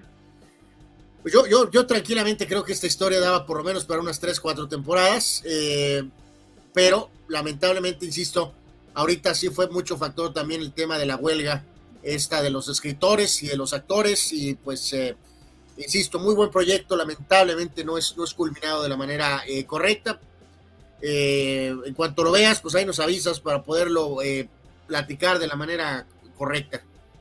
Hablábamos de la importancia de Bill Russell, pues no es el único gran centro, ya los mencionaba Anwar, obviamente, Lou Alcindor o Karim Abdul-Jabbar, el propio Wilt the Steel Chamberlain, el propio Bill Russell, pero ha habido otros extraordinarios como Diesel, Superman o Shack Attack, que era precisamente pues, imparable en su época. Aquí una comparación de números y estadísticas, tanto en la cuestión de los famosos títulos que son tan importantes para algunas cosas y en otras con los famosos numeritos que pueden llegar a inclinar la balanza o preferencias para unos o para otros. Tan solo en el aspecto de anotación, creo que entre estos no hay comparación. Eh, Will Chamberlain eh, debería de ser considerado el arma ofensiva más poderosa de estos cinco que aparecen en pantalla. Eh, verdaderamente hubo una época en la que era imparable, aún más que Shaquille O'Neal en su mejor momento. Sin embargo, obvio, Shaquille ganó más que Will con todo y sus 30 puntos por partido promedio. Habrá algunos que se queden con la fineza de Hakim Olajuwon, con la efectividad y liderazgo de Bill Russell y con el all-around play de Karim Abdul-Jabbar ganando en eh, high school, en college y en eh, profesional. Eh, híjole, qué difícil decir, pero creo que sí son estos, Anuar, los cinco mejores centros de todos los tiempos. Pues sí, probablemente, ¿no? Ahorita que ligábamos a ese récord de Russell, pues ahí, te da una gran perspectiva. Maravilloso, tiene los 11 anillos, pero evidentemente su función, eh, aunque incomode, pues su función principal era defender, ¿no? Y los tableros y los bloqueos. 15 puntos por partido. Eh, Will the Steel tiene los mismos rebotes en promedio, pero promediando 30 puntos por partido, ¿no? 30 puntos por partido contra 15 puntos por partido con los mismos rebotes. Con los mismos rebotes, pero promedia 15 puntos por juego más. Es una barbaridad, Carlos. Eh, Russell, maravilloso, qué bueno que se benefició de tener el gran cerebro de Red Auerbach para estructurar un estupendo equipo perfectamente diseñado, balanceado, estructurado. Chamberlain no tuvo esa fortuna y yo creo que aquí si le damos la vuelta y si tú pones a Russell, Carlos, en el lugar de Chamberlain y pones a Chamberlain en el lugar de Russell, evidentemente Chamberlain también tendría 11 anillos de campeón. Sin duda bueno, Espérame, pero también ahí, eh, Chamberlain no era un team player. O sea, eh, lo pues que team player no tiene los mismos rebotes y las mismas asistencias, Carlos. No, de acuerdo, pero a lo mejor con Boston no hubiéramos visto a Havlicek, no hubiéramos visto a eh, QC eh, eh, brillar al nivel que lo hicieron gracias al buen trabajo de Bill Russell. O sea, a lo mejor Chamberlain se hubiera querido comer el balón en Boston y no hubiéramos visto a los Celtics que vimos en los 60 Yo honestamente creo que se es muy injusto con Chamberlain. Está muy bien lo de Russell y todo dar, pero se es muy injusto en la evaluación de Russell, de la evaluación de Chamberlain. Eh, y ahí están, o sea, eh, eh, bueno, habría a lo mejor algún otro nombre por ahí que podríamos mencionar, pero sí, sí, pues estos son, son nombres que van a estar siempre en la conversación cuando dices tú quién es el mejor centro, sin duda. A lo mejor digo, habrá quien quiera decir que deberían de incluir a, Duncan, la verdad es que creo que Tim Duncan es más un 4 que un 5. Sí, sí, de acuerdo, totalmente. Tim Duncan es más un power forward, no es un centro eh, eh, aunque jugó varias veces de centro o muchas veces de centro, era realmente un 4 y estos son 5, eh, definitivamente, ¿no? Ahora, de los 4, de los 5, perdón, ¿qué era más imparable? El dunk a dos manos de Chamberlain, el Shack Attack de O'Neill, el, movimiento este que tenía, ¿cómo, le decían al de los, los, los, los, movimientos de poder de, de, Chamberlain y de O'Neill, pues obviamente eh, eran muy complicados de poder defender por la, por la fuerza bruta, pero los mejores movimientos eran el gancho de Karim y el famoso pues repertorio amplio que tenía Olajuwon. Olajuwon pero había una jugada que, que era su signature. Pues el del Dream Shake, ¿no? Pero no, no era, no era una jugada que podías utilizar pues eh, tampoco mucho, solamente en ciertas circunstancias pero tenía evidentemente todos los tiros sabidos y por haber. Olajuwon era el que mejor tiraba desde media distancia de este grupo, sin duda alguna, el que más repertorio ofensivo tenía en la pintura. eh, es Olajuwon, este, pero bueno, la, descomunal fuerza bruta de O'Neill y de Chamberlain, pues en sus momentos prime también los hacía prácticamente, eh, pues, imparables, ¿no? Añádele, a, eh, imagínate si de veras Karim se hubiera involucrado más defensivamente, ¿no? O sea, no, para mí el mejor de todos es, es. Dice, dice Dani Pérez Vega, mi top personal serían uno Karim, dos Shaq, tres Wilt, cuatro The Dream, y el número 5, eh, Russell. Esa es la opinión de Dani Pérez Vega. Eh, dice Víctor Leiva. Eh, en, la serie, en la serie de los Lakers hay una parte donde Jerry West decía que Russell lo tenía traumado con la personalidad y capacidad ganadora. Es que, pues sí, tiene mucho que ver, reitero, era más allá de la duela, ¿no? Russell era, era otra cosa, ¿no? Eh, pues eh, es que se ocupa ver el último capítulo, los que no lo han visto, para poder hablar más de contexto de, esta, de este tópico que salió con el tema de Jerry West. Y dice Víctor Baños, yo esperaba más con la serie de los Lakers, ojalá alguien la retome. Yo voy también en el beat LA, me falta uno. ¿Alcanzaron a llegar al 86, ¿no? No. No, estamos perdidos. No, no, no, ya, bueno, en pocas palabras, amigos, literalmente se notó el corte dramático de la serie y todo se acabó con la serie 84. Y ya después pusieron letritas para eh, contar el resto de la historia, cuando evidentemente apenas estábamos literalmente en el principio de la historia. De la historia y más importante, que es la rivalidad entre Bird y Magic.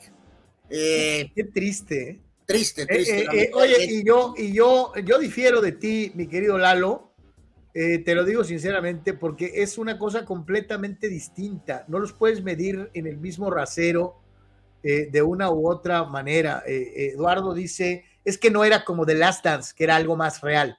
Es que una es un documental y la otra es una serie.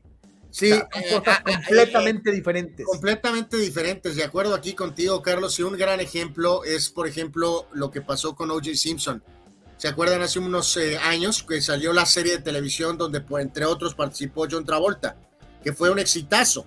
Evidentemente era muy similar, vamos a decir, a lo que esta serie estaba eh, pretendiendo, ¿no? O sea, era una recreación con actores y va, va, va, Y aparte, al mismo tiempo que salió esa serie eh, de televisión en 10 capítulos, hay una persona, un señor Eshram, se parece, me parece que es su apellido, que sacó un documental, Carlos, de 10 partes.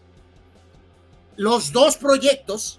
No, no, es, no es el que hizo ESPN, ¿va? ¿O sí? No, sí. El documental de 10 partes es el que se llama OJ Made in America. Sí, Por cierto, si no Oye, muy buenos los dos. Muy buenos los dos. Exacto, pero eso es a lo que voy. El documental, este es un documental, obviamente ultra extenso, porque es un tópico muy especial. Son 10 partes en, formato documental. La serie de televisión fueron 10 episodios.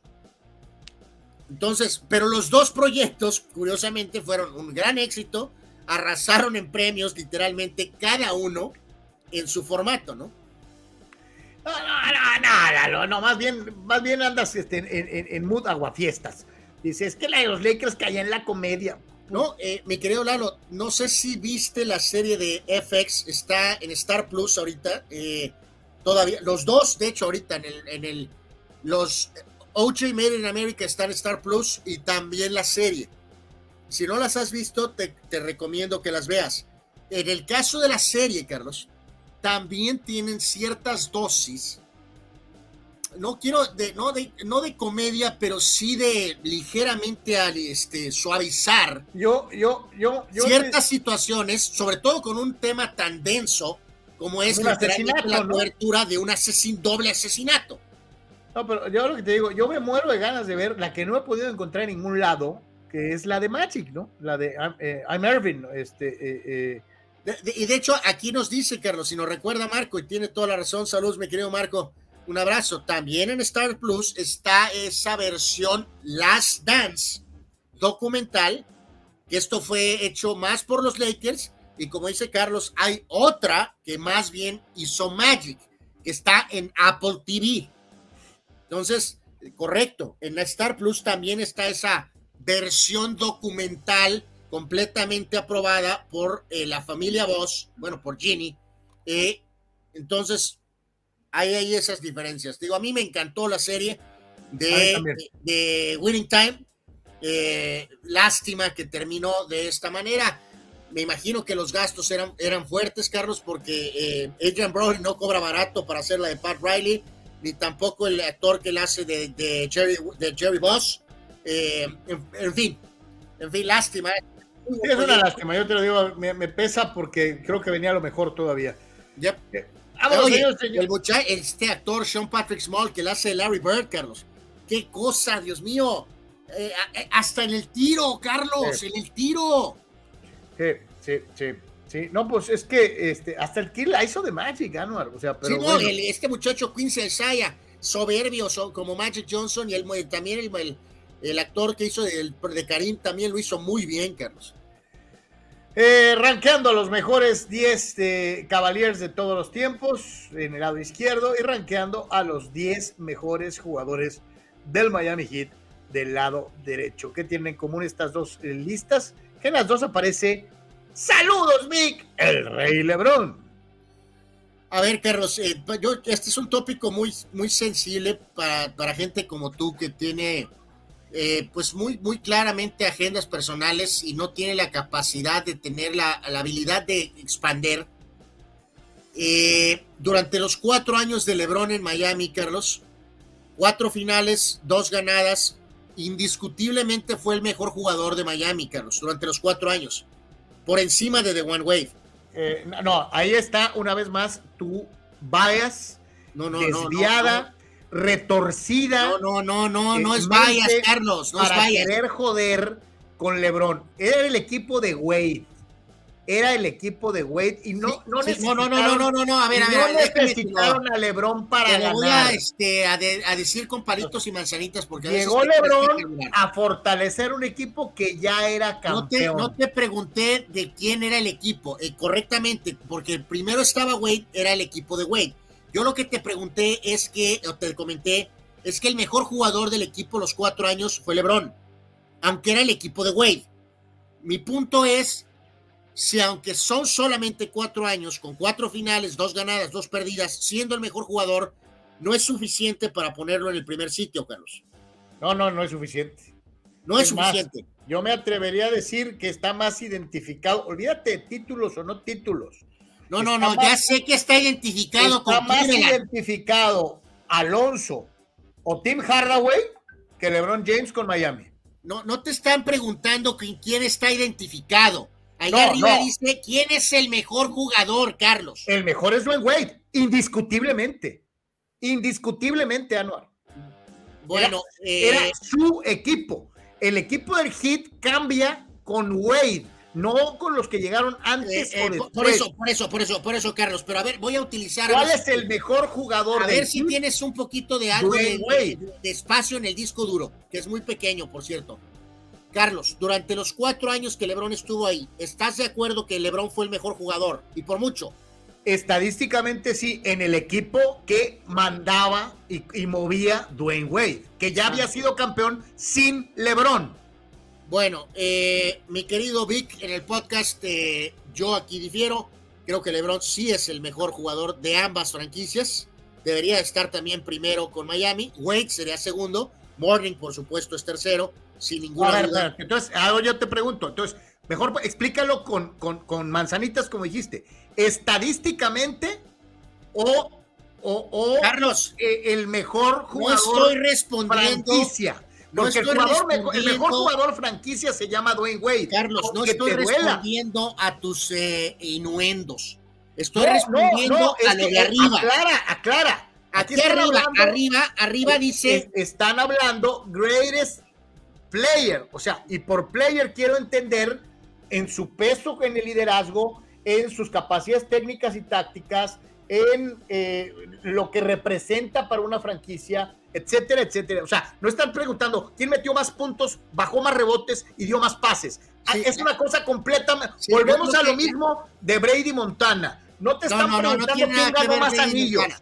Te están preguntando quién pesa más para esa franquicia. No, eh, yo lo que entiendo, allá arriba dice Greatest Cleveland Cavalier. Sí, Greatest efectivamente. El mejor, el mejor Miami Heat eh, eh, que más representa a esta franquicia es Dwayne Wade. Y Greatest no es representa, Carlos. Eh, el no, grandioso, espectacular, maravilloso, importante.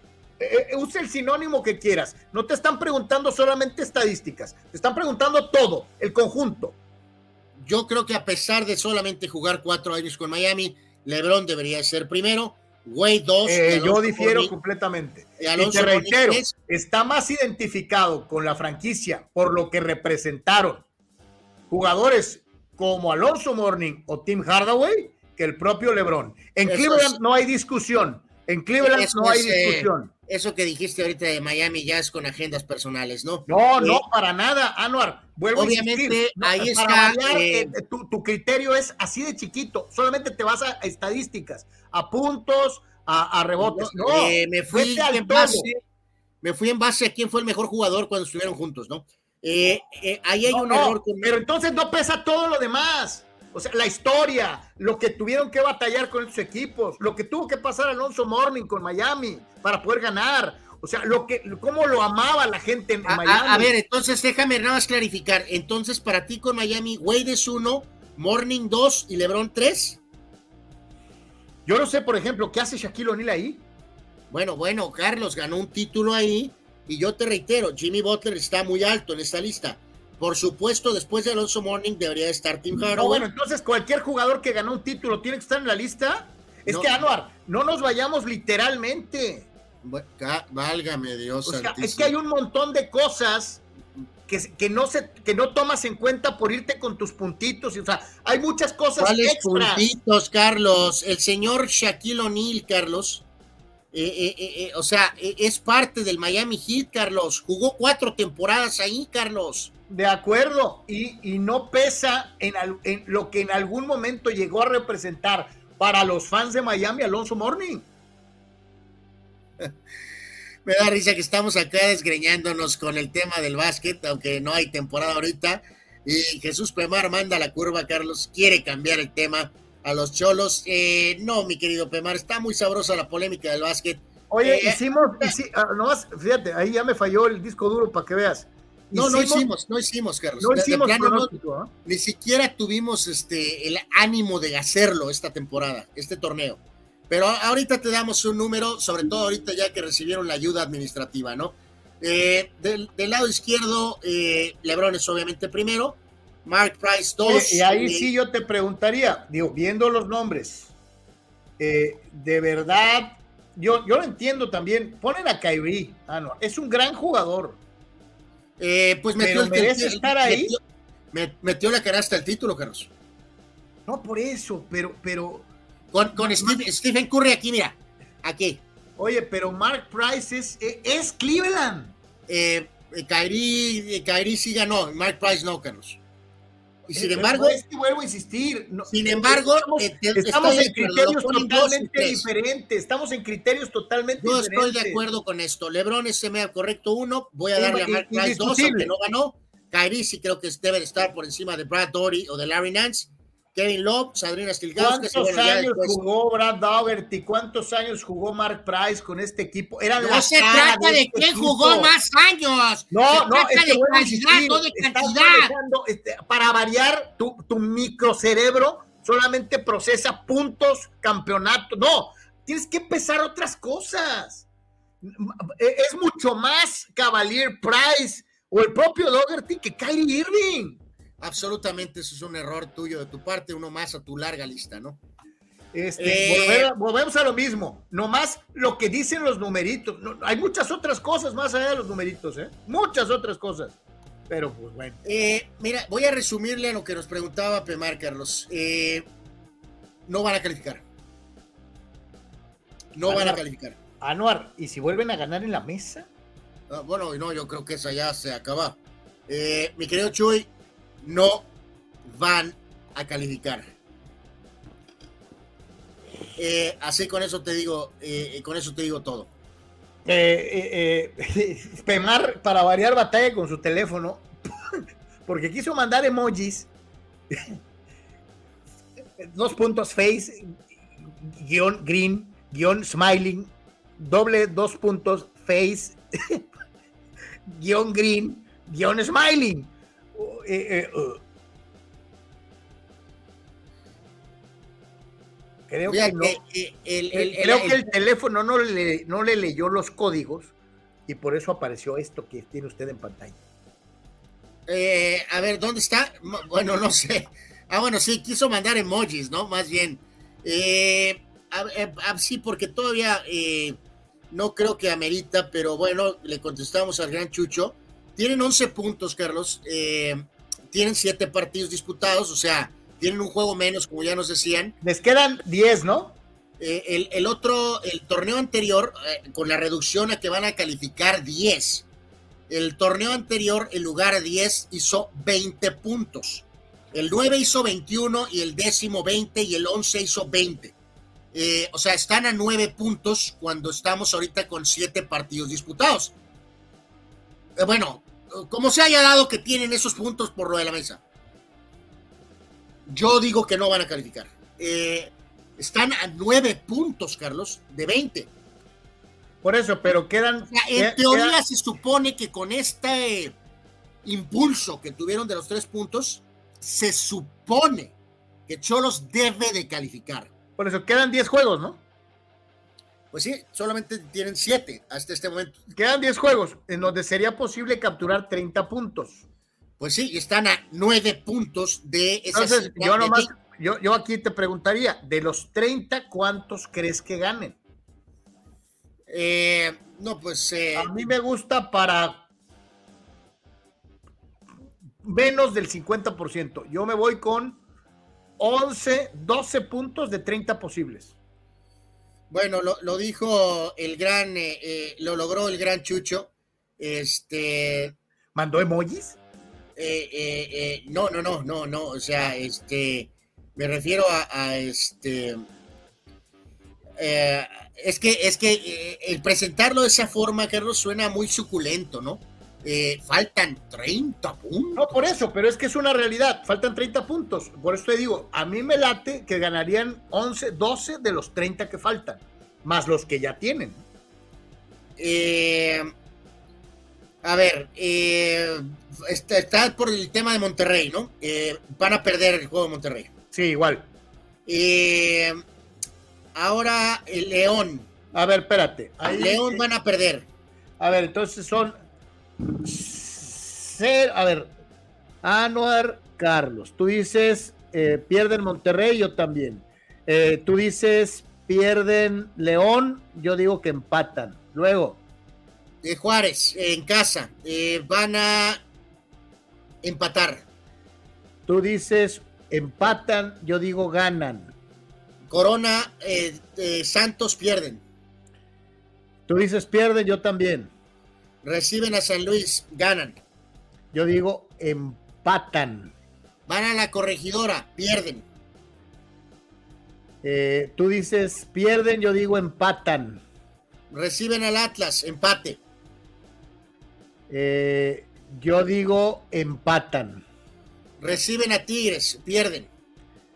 Yo digo pierden. Van a la América, pierden. Eh, yo digo pierden. Cierran con Pachuca, empatan. Eh, yo digo pierden. Entonces, aquí hago rápidamente la sumatoria. por eso mencionaba lo de los 12, 11 puntos. Para Anuar, en el resto de los partidos que le quedan, 3, 4, 5. Para ti van a ganar 6 puntos más. ¿Cuántos tienen? El equipo Cholo Escuintle de Tijuana en este momento tiene 11 puntos. 11 eh, más 6. 17. Esos son los puntos que tú dices que van a hacer. Ah, para este servidor, 4, 5, 6, 7. Para mí también, para mí suman 7 puntos. O sea, 18. 11 que tienen, yo digo 18. Si eso pasa, no van a calificar, pero obviamente podemos estar eh, no juzgando correctamente el retorno, el extraño retorno del Cholo de Tijuana. Servido, mi querido. Era un tópico que no estaba en la agenda, pero pues te lo eh, mandamos, mi querido Chuy. Este, para Anuar, 17 Eh, puntos Carlos, nos totales pasó para el esto- servidor 18. Nos pasó esto Manny Cepeda, Carlos. ¿Te acuerdas que hace unas semanas o días habíamos platicado del posible equipo de las Bahamas? ¿Ok? Eh, pues aquí nos dice, ¿no? Si estos jugadores todos deciden participar por las Bahamas, Clay Thompson, Evan Mobley, Isaiah Mobley, Nash Reed, DeAndre Ayton, Buddy Hill y Eric Gordon, pues sí es un gran equipo. Eh, no entiendo por qué Clay Thompson jugaría por las Bahamas, sinceramente lo digo. Pero pues si este equipo se conforma de esta forma, pues muy probablemente sí podrían aspirar al tema olímpico.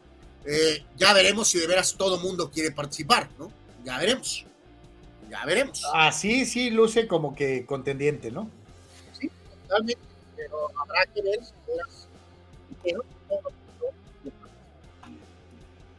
Así que bueno, pues decíamos entonces, este, dice Chava Zárate que le cae encima indirectamente a Chucho. O sea, estamos hablando de la NBA y sacando a los cholos. En ese caso quiero hablar del Mundial de Clubes de Curling. Mi querido Chava, por más que le hagamos a la Faramaya, eh, ahí sí va a ser complicado pivotear. Nos gusta el curling, pero eh, a menos que nos ayude eh, Manny Manny Cepedex, eh, no tengo muchos datos de las ligas de curling. Dice, dice Abraham Mesa que Carlos Brady pesaba mucho más en Patriots que Montana en Niners. Montana se retiró y Young fue campeón a la brevedad con el mismo equipo. Patriots quizás no vuelva a ganar nunca. La opinión de Abraham Mesa. Eh, eh, pues da la casualidad de que yo dudo que haya un equipo, y corríjanme si estoy equivocado, que haya tenido la suerte de tener dos Hall of Famers jugando al mismo tiempo, en la misma posición, en la misma época. Los 49ers es un caso único. No recuerdo otro equipo. Sí, no, y además, que haya el- tenido eso. el- ya lo decíamos ayer, Carlos, decíamos, los Chargers han sido ultra privilegiados con Fouts y con Rivers y ahora probablemente con Herbert, pero ha habido alguna separación y decíamos, una de las separaciones es Stan the Man, ¿no? Que es el que sí llegó al Super Bowl. Eh, en el caso de Green Bay, pues sí está muy claro, pero también no es, Oye, con la, hay- con- no es con la continuidad, pues hasta cierto punto, o sea... De cuando Aunque- se fue el general y se quedó Rodgers. No, no, pero digo, relativamente Rodgers también ganó relativamente rápido, Carlos. O sea, pero. O sea, sí es parecido. O sea, es, lo más parecido, ¿no? Es lo más parecido. Montana y Steve Young, Aaron Rodgers. La, gran diferencia es que eh, cuando el comandante finalmente fue echado, Carlos, realmente sí había la idea de una competencia, ¿no? No, eh, está documentado. Bill Walsh, buscando el mejor rendimiento para su equipo, creó esta controversia, ¿no? Al grado de que le mintió a Steve Young diciéndole que Montana venía de una operación en la espalda y que no estaba bien, que estaba entrando en descenso. Y Steve Young, ahí están los videos, chequenlos en YouTube. Steve Young dice, cuando vine el primer día de entrenamiento y veo a Joe, y dijo, eh, no está lesionado. No está lesionado. Y dice, volteé a ver a Bill Walsh. Y Bill Walsh, como buen coach, me echó la carita de... "Mm, Pues yo no sé, yo no ¿Qué, supe. qué- qué- qué- qué mañoso Bill Walsh. Y, y obviamente eh, John explica en algunos de esos videos y dice, él a toda costa buscaba ese nivel de excelencia. Lo más lógico, Carlos, era supuestamente no ponerle presión a Montana. Al contrario, él pensó que para mantener ese increíble estándar de excelencia, necesitaba sentir, no porque Montana no pudiera solo, no tuviera eh, nivel de competencia, ¿no? Pero sintió que tenía que tener que era una especie, yo creo, como de muestra para todos los otros jugadores, ¿no, Carlos? Que Sí, si sí, Montana sí. Ahora, podía si le- perder el puesto, Si, si le pones cola a tu superestrella, pues, pues ¿qué esperas de los otros jugadores? O sea, ¿qué van a hacer los otros jugadores? Pues se van a matar, literalmente, cosa que hicieron, porque pues, son- es el equipo más poderoso de la década. eh, y eh, remata Abraham, me dice, Carlos, los jugadores no son recordados por otras cosas, sino por resultados y campeonatos. Eh, para la gente que nomás ve resultados y campeonatos, hay jugadores que no necesariamente ganaron y eso no les quita el estatus de leyendas y de extraordinarios. O me vas a decir que Karl Malone es un eh, bote de basura. Y no ganó, ¿eh? Y probablemente sea el mejor power forward de la historia. Entonces, mi querido Abraham, pues ese argumento queda así de chiquito si le empezamos a expulgar y a buscar grandes jugadores que por desgracia para su causa no pudieron ser campeones. No, pero aquí el problema, como siempre, eres tú, Carlos. O sea, malbaratas el término leyenda, Carlos. Malbaratas el término no, leyenda. No, no, para nada. Para o sea, nada. Estamos hablando aquí de la elite, pues, ¿no? De, jugadores top. Y Karl Malone es elite, aunque no haya ganado. Sí, sí, pero el tópico no es Karl Malone. El tópico no, es, que, que te doy, LeBron... te doy un ejemplo, pero si le buscamos, habrá otros, ¿eh? En el mismo nivel. Grandes jugadores de todos los tiempos que no ganaron. Le LeBron Carlos. Inmediatamente tomado... dice, dice Raúl Ibarra.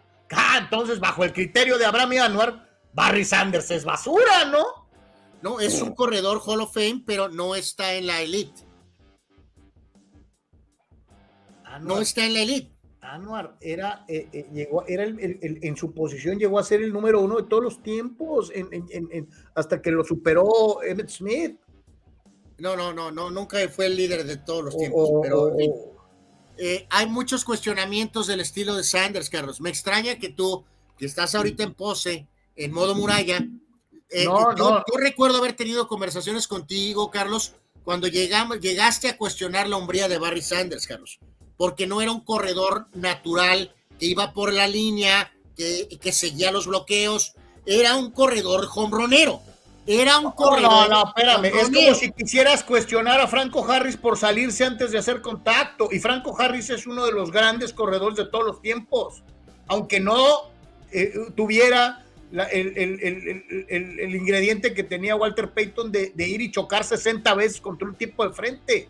O sea, eh, no puedes definir un jugador por, por, por un criterio. Tiene muchas otras cosas. Carlos, eh, no hay ninguna situación en la que yo podría elegir al espectacular Barry Sanders por encima de Jim Brown, Walter Payton, Eric Dickerson, Tony Dorsett, Carlos, ¿o sí? Pues yo no sé, yo no sé, yo no, yo no te podría decir si podría eh, escogerlo por encima de estos, pero decir que era del montón porque yo no nunca fue dije que esto era del montón. Hace unos segundos dije que es un corredor Hall of Famer. Eh, eh, al tema del curling, Manny Manny Cepedex dice, guay, Manny, porque pues tú eres el, el bueno. Y de hecho, Carlos, eh, quiero aprovechar aquí eh, para rendirle tributo a Manny Manny Cepedex. Y en este caso, este, a ver, eh, ¿dónde lo dejé? ¿Dónde lo dejé? Manny me compartía algo, Carlos, de una interesante iniciativa de la Liga Mexicana de Béisbol. Pero en este caso es la Liga Mexicana. ¿De qué? Eh, Anuar, necesito salir un momento. Eh, ok, ok. Eh, bueno, ahorita regresará Carlos.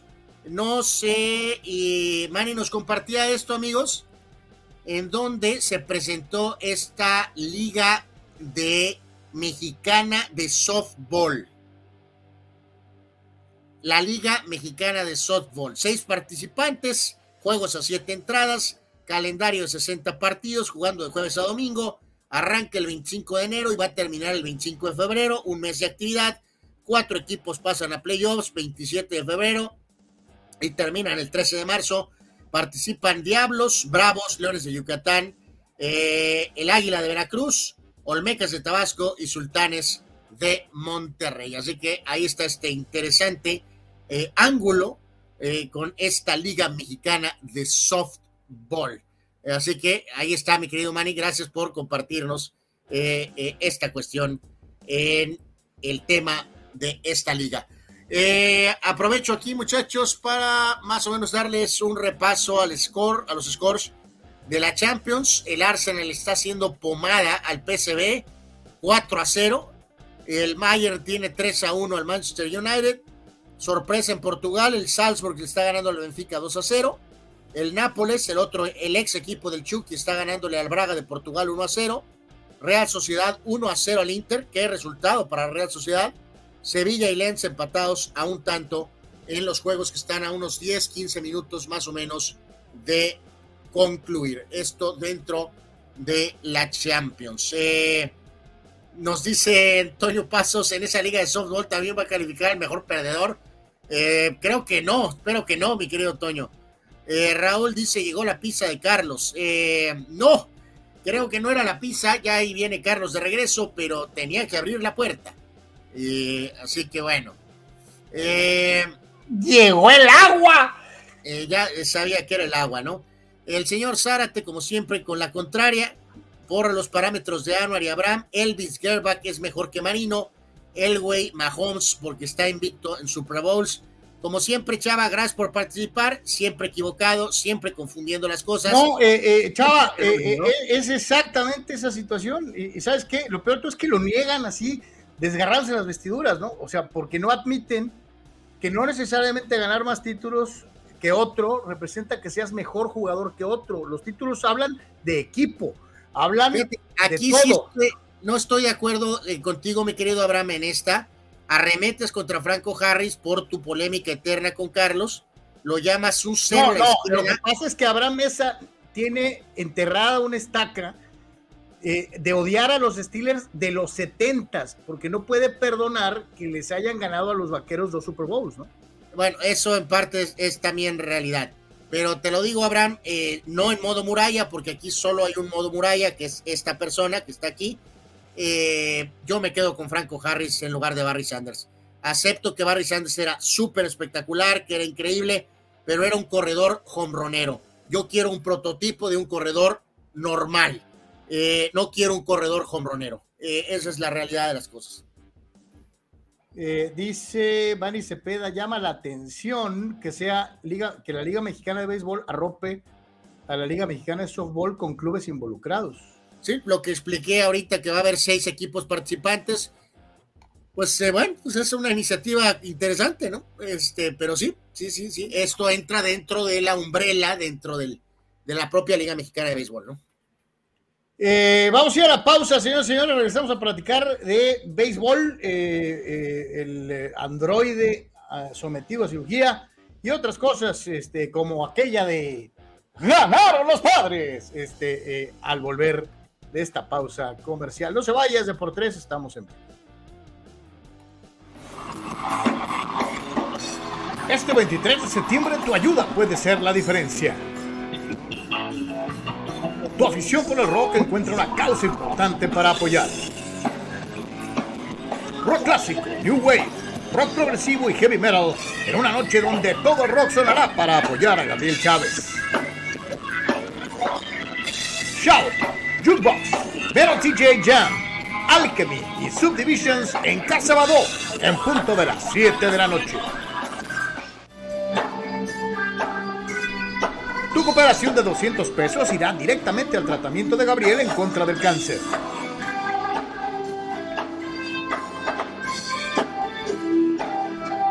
Ayúdanos a ayudar y vivamos juntos una gran noche de rock.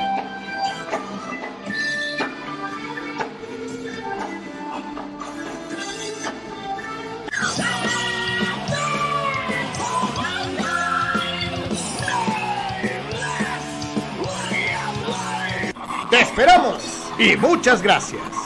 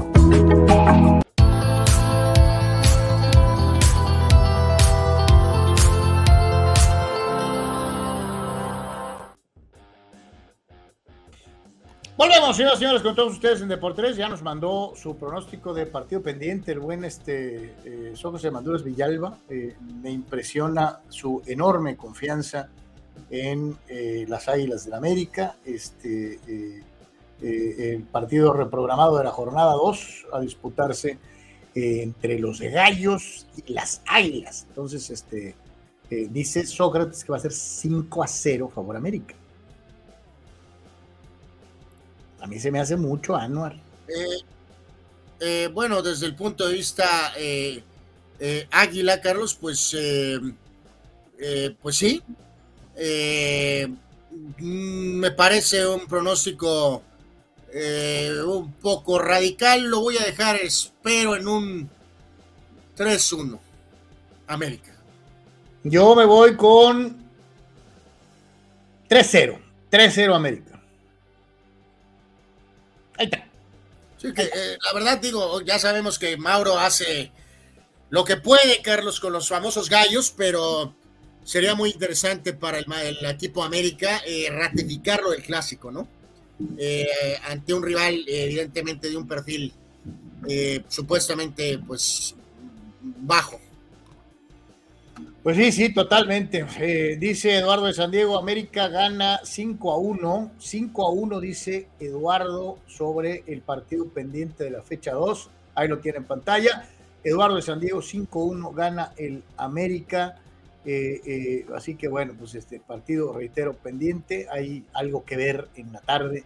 Este, esperemos que veamos goles. Porque digo, si estarás ahorita que señalaste, Carlos, que íbamos a platicar tantito lo del base eh, el famoso juego de Querétaro es desde la fecha 2, ¿no? sí, sí, lo, mencionaba. Fue partido este, pendiente, fecha 2.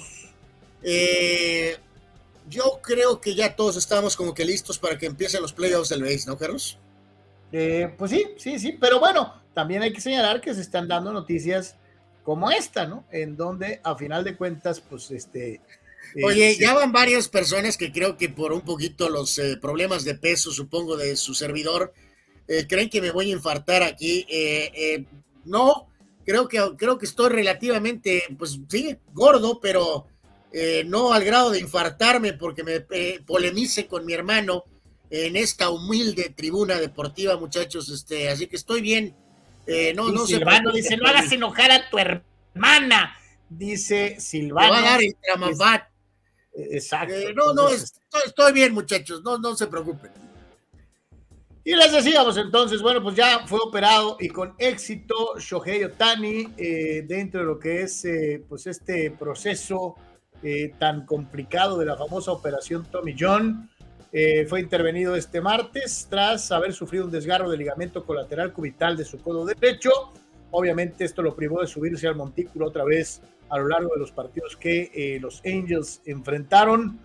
Eh, el pasado viernes 16 de septiembre, tras perder ante los Tigres de Detroit, el japonés decidió eh, pues, eh, retirar todas sus cosas del vestuario y decir, me opero, carnales, y a final de cuentas así lo hicieron. de acuerdo a la declaración oficial, la leo a la letra, tuve un procedimiento en mi codo temprano esta mañana y todo salió bien. Es una pena que no pude terminar este año en el terreno, pero estaré apoyando a los chicos hasta el final afirmó Otani en su cuenta de Instagram. Eh, el eh, jugador. los chicos, no sé, no sé en qué, Carlos, pero bueno. El eh, representante del jugador Nes Valelo, así se llama, me cae, no lo estoy inventando, Nes Valelo, dijo que el cirujano Neil Etrak fue el encargado de realizar la intervención con la finalidad de reparar el ligamento y extender la longevidad de su codo. Señala el eh, comunicado de Valelo y la gente de Otani que se espera una recuperación completa para estar listo para batear sin restricciones en el Opening Day 2024 y seguir haciendo lo que ha sido su costumbre, lanzar y batear en 2025.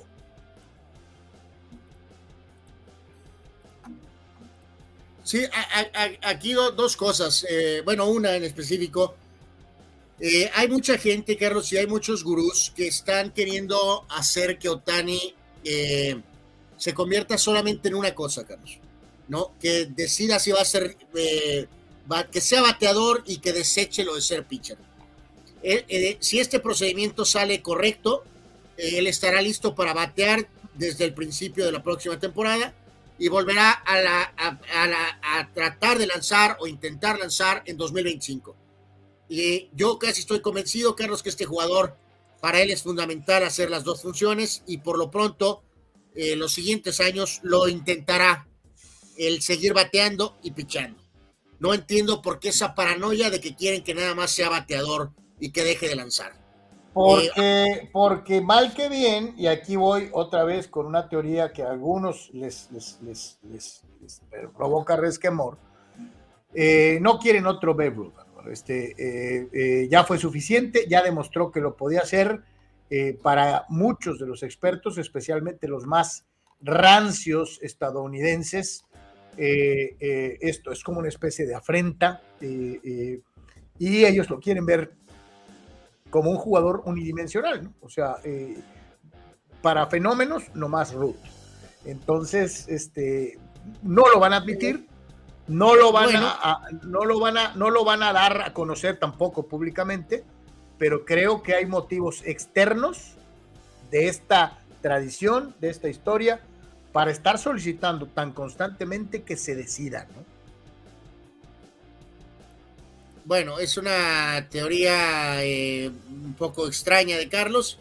Eh, eh, esto ya implicaría que pensamos que, según tú, estas personas, Carlos, creen que nunca va a ser el bateador que Ruth fue y que entonces al dejar de pichar se va, lo de Otani va a ser considerado desde tu punto, de tu teoría, una especie de moda, ¿no? Más que nada, ¿no? Como una anomalía eh, me parece un poco dramático lo que estás diciendo. Eh, no, creo que lo interpretaste así, mira. O sea, no, no, no, lo, que tú dijiste, lo que tú dijiste está así. No, todo lo contrario. Creo que al ver que Otani tiene la capacidad para meterse en los números de Ruth, los tradicionalistas del béisbol estadounidense no quieren, pero ni cerca que Otani llegara a eclipsar o a acercarse a la figura del bambino. Creo que les, les produce verdadero resquemor. ¿eh? En, el, en el corto plazo, Carlos, amigos, de que va a perder algo de dinero en el siguiente contrato, ¿qué más da, Carlos? ¿No? O sea, yo sé que dinero es dinero y, muchos millones son muchos millones, obvio, señores, pero de todas maneras va a recibir un dineral la próxima eh, firma que tenga, eh, sea con quien sea, va a recibir un dineral hubiera sido ideal el tema de, que estuviera perfectamente, supuestamente sano, Carlos, para magnificar su contrato. Sí, no se da. De todas maneras va a recibir un dineral. Pero aquí el punto toral de esta situación, Carlos, amigos, con Otani, realmente no es si va a seguir pichando y bateando. Este, eh, el tema es en dónde va a jugar, Carlos. Ese es el tema con Otani. Eh, dice Fidel Ortiz, Willas ganará 7-0, ok. Eh, ok. Tito Rodríguez es todavía más extremista. El pronóstico es que los gallos ni siquiera se van a presentar. Ah, caray. dice Abraham, imagínense que los Giants le pegaran mañana a los Niners en Nueva York. no creo que pase más bien, me, Carlos, pero sabemos que Abraham es un deseo de él, Carlos. Quiere, quiere que San Francisco pierda por lo de Dallas, pues. Sí, sí, por eso te digo, pues es que sus agendas ocultas, ¿no? Eh, mi querido pues Abraham, eh, en esta ocasión yo creo que sí vemos tu agenda. Yo la verdad te lo digo, yo quiero que lleguen los vaqueros y los 49ers eh, sin derrota, ¿eh? Al juego entre ellos. sí, porque pondría el escenario para un juegazo, ¿no? O sea, digo, aunque uno u otro pierda un juego, de todas maneras va a ser un partidazo, pero yo quiero que lleguen sin derrota los dos. Así que no espero victoria de los gigantes, va a ganar San Francisco. Toño Paz dice, esas personas que dice Carlos no son los dueños de los Angels, ni son los que le pagan. Totalmente de acuerdo, mi querido Toño. Pero sí es muy visible esa campaña en muchos medios, eh, especialmente por estos periodistas blancos eh, eh, que tienen esta circunstancia de eh, estar señalando constantemente que Otani es japonés, que Otani este, es, una, es una circunstancia, que, híjole, pues es que a lo mejor tiene suerte. O sea, tratan de minimizar lo que hace Otani de manera vergonzosa, verdaderamente. Este, eh, hay otros que sí lo admiran, hay otros que sí ponderan el hecho de esta dualidad, de esta doble función, pero hay muchos expertos que no toleran la idea de que este japonés le esté pisando las huellas a Babe Ruth. Eh, dice Víctor Baño, sigue siendo una gran inversión Otani para el 2025. Si no le da para ser abridor, podría probar como cerrador, como alguna vez lo comentó eh, Dani Pérez Vega. Y señala Julio Aguilar algo similar. Y no podría Otani pichar, pero como cerrador, buscando guardar ese brazo. Puede ser, ¿no? Puede ser. Ya de una u otra forma vimos ese, esa situación en el clásico, ¿no? Cuando finalmente este, enfrentó a Trout, ¿no? Su compañero. Eh, es una posible alternativa, por supuesto, ¿sí? dice Abraham, no sería, creo que Otani iría a Seattle, dice Abraham.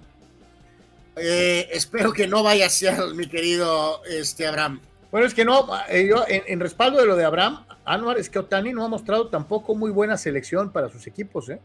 No, no, y ya también Seattle tiene la misma eh, hasta cierto punto la conexión japonesa, Carlos.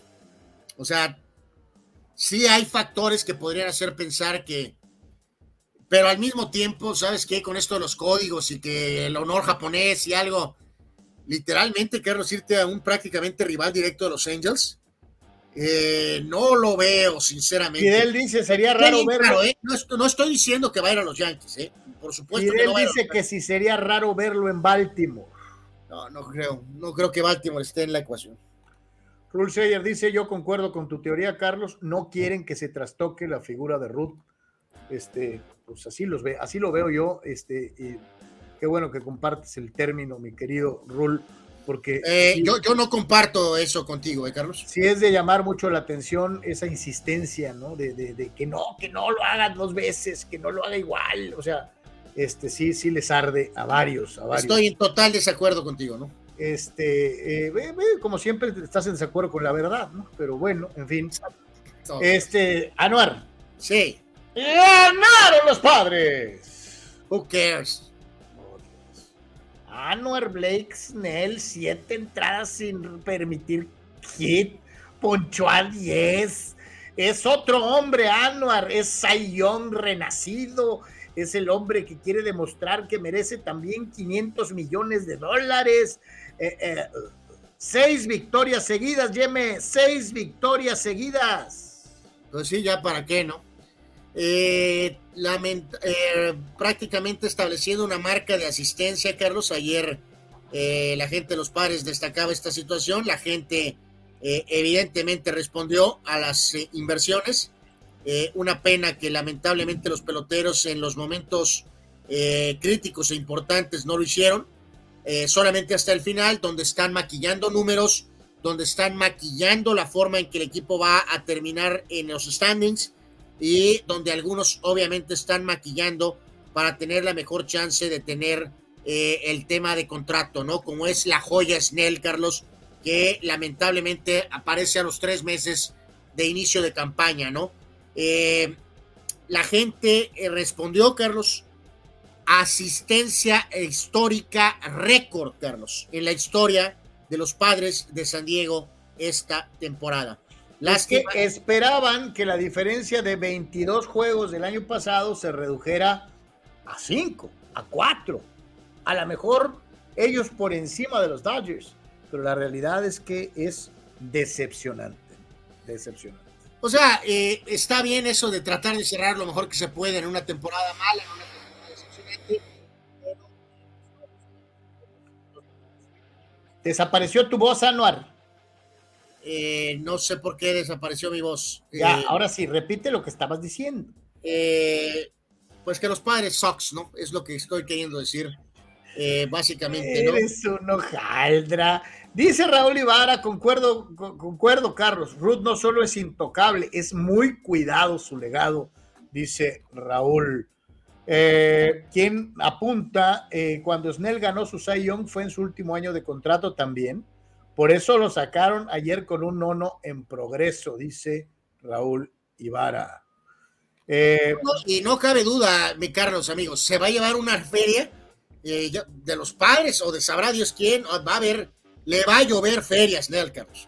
Eh, el factor ese de que empieza a lanzar hasta el 19 de julio, a nadie le va a importar, Carlos. O sea, eh, su edad, el cierre, el potencial, todo está ahí. Se va a llevar un billete Víctor Baños dice, los fans de Padres sí merecen su reconocimiento, con todo y todo no abandonaron al equipo. Eh, Dani Pérez Vega. Hay que decirlo ahí, Carlos, es que pues, con estas cuestiones modernas, pues es difícil abandonar al equipo cuando ya compraste los tickets, ¿no? O sea, Pérez Vega dice, Snell tiene 179 ponches y solo ha permitido 19 carreras en sus últimas 22 salidas. Ahora subió de nivel antes del All-Star Break, dice Money Talks. Snell tenía 104 picheos en la séptima. Era imposible pensar que hubiera podido ir por el sin hit, dice Dani. Dani, Dani, es imposible para estos tiempos ridículos. El equipo, Carlos, pero fíjate, el nivel de, de, pues literalmente del béisbol moderno, ¿no? Eh, ¿Quién estaría más en desacuerdo, Carlos, de ir por un sin hit intrascendente? Nolan Ryan. No, no, no, no, no, no, no. Nolan Ryan tuvo juegos perfectos de, de, de, 140, 160 pichadas. No, no, no. O sea, Carlos, si excede lanzamientos y por ahí se vuela el brazo, Carlos, persiguiendo un sin hit intrascendente, Carlos, con un equipo padres que está eliminado, imagínate cómo te dolería eso cuando estás jugándote el contrato. Evidentemente, si estuviera ahorita firmado, a lo mejor podría él mismo decir, ¿sabes qué? Voy por el sin hit y voy a ir a 130 lanzamientos. Total, ya estamos eliminados. Pero no, porque está esperando el contrato. No va a impulsarse para lanzar 130 lanzamientos por un hit, sin hit, Carlos. Dice, bueno, eh, la respuesta no en lo de Nolan Ryan, cuando tenía 44 años de edad, cuando tiró su último sin hit, Dani eh, tiró 122 pichadas. Por eso, pero ¿por qué se va a arriesgar? No, bueno, es que volvemos a lo mismo. Si a ti no te importó un perfecto, un sin hit te vale madre. O sea. Pues claro que me vale, pero no a mí, a él, Carlos. ¿Por qué va a ir a, 140 lanzamientos por un sin hit? Porque a lo mejor eso le redundaría más dinero, Anuel. El dinero ya lo ganó, Carlos. Te dio los números, Dani, ahorita. Que si empieza a pichar el 19 de julio, ¿a quién le importa? Él ya hizo su chamba para ganarse su feria, aquí o en otro lado. Dice Sócrates, Bob Melvin rompió el sin hit en la novena al meter a Heider. Los padres le hicieron un Fernando Valenzuela a Snell. Les lanzó siete entradas sin hit y no lo apoyaron con ninguna carrera.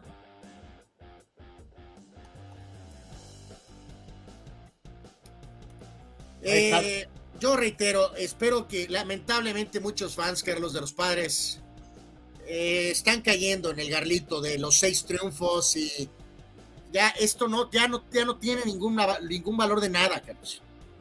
Están, solamente maquillando los standings para que al final la diferencia sea menor. O sea, qué bueno que están siendo profesionales y están ganando partidos al final. El balance de la temporada de los padres es desastroso. No, profesionales los Dodgers, porque reitero lo que les había mencionado. Sin toda su cuerpo de lanzadores eh, abridores en la temporada, los Dodgers siguen ganando Ayer le ganaron a Detroit tres carreras por dos, su nonagésimo tercera victoria en lo que va de la temporada. Ya tienen un buen ratito desde el incidente Urias en que los nombres que salen a la loma no son para nada, eh, ni estrellas, ni superestrellas, ni nada por el estilo. Ayer la victoria fue para Alex Besia, eh, tiene dos ganados y cinco perdidos dentro de lo que fue el duelo en contra de los eh, Tigres de Detroit. Eh, y pues los Dodgers siguen su camino tratando de encontrar esa alineación, ese cuerpo de lanzadores que les permita competir en playoff, pensando en la posibilidad de hacer el milagro de, ganarle a los Bravos de Atlanta y llegar a la Serie Mundial. Para el día de hoy, Detroit en contra de Los Ángeles, 7 de la noche con 10 minutos. por parte del equipo de Detroit irá a la loma Rhys Olson, 4 ganados, 7 perdidos. Por los Dodgers va Bobby Miller, que tiene 10 victorias y 3 descalabros en lo que va de la campaña, ¿no? Sí, aquí hay que agregar a lo de estos últimos partidos, Carlos, amigos, en el tema de la americana, recordar que eh, El segundo comodín todavía evidente mucho que definir ahí. Está ligeramente con la ventaja Toronto sobre Texas y Seattle. Eso eh, está por definirse. Y en la nacional eh, sigue todo cerrado. Creo que los Phillies obviamente están en comando, pero Arizona, Chicago, Miami, Cincinnati, todos ellos están todavía en la pelea y todavía están con vida, sobre todo por ese segundo comodín, ¿no? Así que sí hay varias cosas a definir, pero no con los equipos que hemos estado eh, particularmente siguiendo, Carlos, a detalle, ya ni mencionar al, al bodrio de los Yankees y en el caso particular de los padres, que han sido un desastre, y los Dodgers, pues realmente ya están esperando básicamente que inicie el playoff, ¿no? Los Dodgers ya dicen ya que se acaben, ¿no? O sea, este, más cuadrangulares otorgados en una temporada para un lanzador liga mayorista.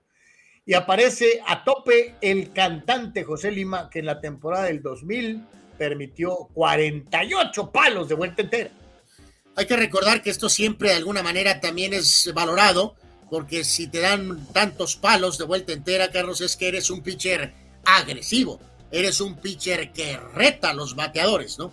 Eh, varios nombres ahí interesantes, ya decías el tema de Lima, Bronson Arroyo con Cincinnati 46 en 2011, el veterano, bueno, era veterano en ese momento, Jamie Moyer 44 con Seattle en 2004, Eric Milton, y obviamente está Lance Lynn, el pitcher que empezó con Chicago y que ahora está con los Dodgers, que en esta temporada ha recibido 42 palos de vuelta entera, ¿no? Eh, Eric Milton, por cierto, destacado, ¿no? Recibió, eh, eh, tiene doble aparición con dos equipos distintos, ¿no? está en cuarto lugar con 43 y luego el siguiente año recibió otros 40 cuando era pitcher de los rojos, ¿no? Sí, con los, con los, con los vigilantes le pegaron 43 y después le bajó tres rayitas a 40 con los eh, eh, rojos de Cincinnati, ¿no? Fíjate, que... agrega el buen, eh, el gran Víctor eh, Baños, Carlos.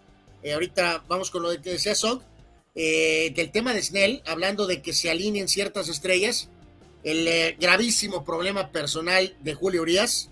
También le cae de beneficio brutal a Snell, Carlos, para el tema eh, contractual, ¿no? Como pitcher zurdo en el mercado.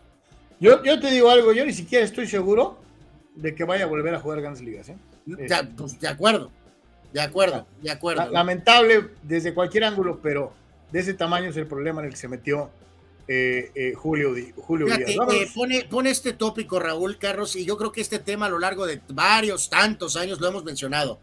Dice Raúl Ibarra, se critica más a la afición que va aunque el equipo pierda, cholos padres, o a la que solo va cuando ganan, como por ejemplo el Atlas, que ni siquiera van cuando ganan. no, Raúl, aquí creo que hemos sido siempre abogados de que el fan, fan, si puede, debe de ir, Carlos, y probablemente exigir desde la butaca, ¿no? O sea, no exigir desde la sala con el control remoto. Exiges desde la tribuna que tu equipo tenga mejores resultados. Eso es lo ideal, ¿no? Chava Zárate eh, eh, incurre en el terrible pecado de mentir como un pollo salvaje. Dice, eh, el programa del 3 de abril, Anuar y Carlos comentaron que tenía el mejor picheo los padres de toda la liga. Se les comentó que los Dodgers eran los Dodgers, pero se molestaron y dijeron que no. Yo no, no recuerdo. Acuerdo, no me acuerdo. Voy, mira, me cae que lo voy a buscar, chava. Este, eh, yo no, no recuerdo haber dicho que los padres tenían el mejor cuerpo de lanzadores de la liga. ¿eh? No, no me acuerdo, eh, no lo voy a buscar. Puede haber alguna, alguna alteración de internet, eh, alguna edición. Eres falsario. Puede, puede, haber algún tipo de hackeo.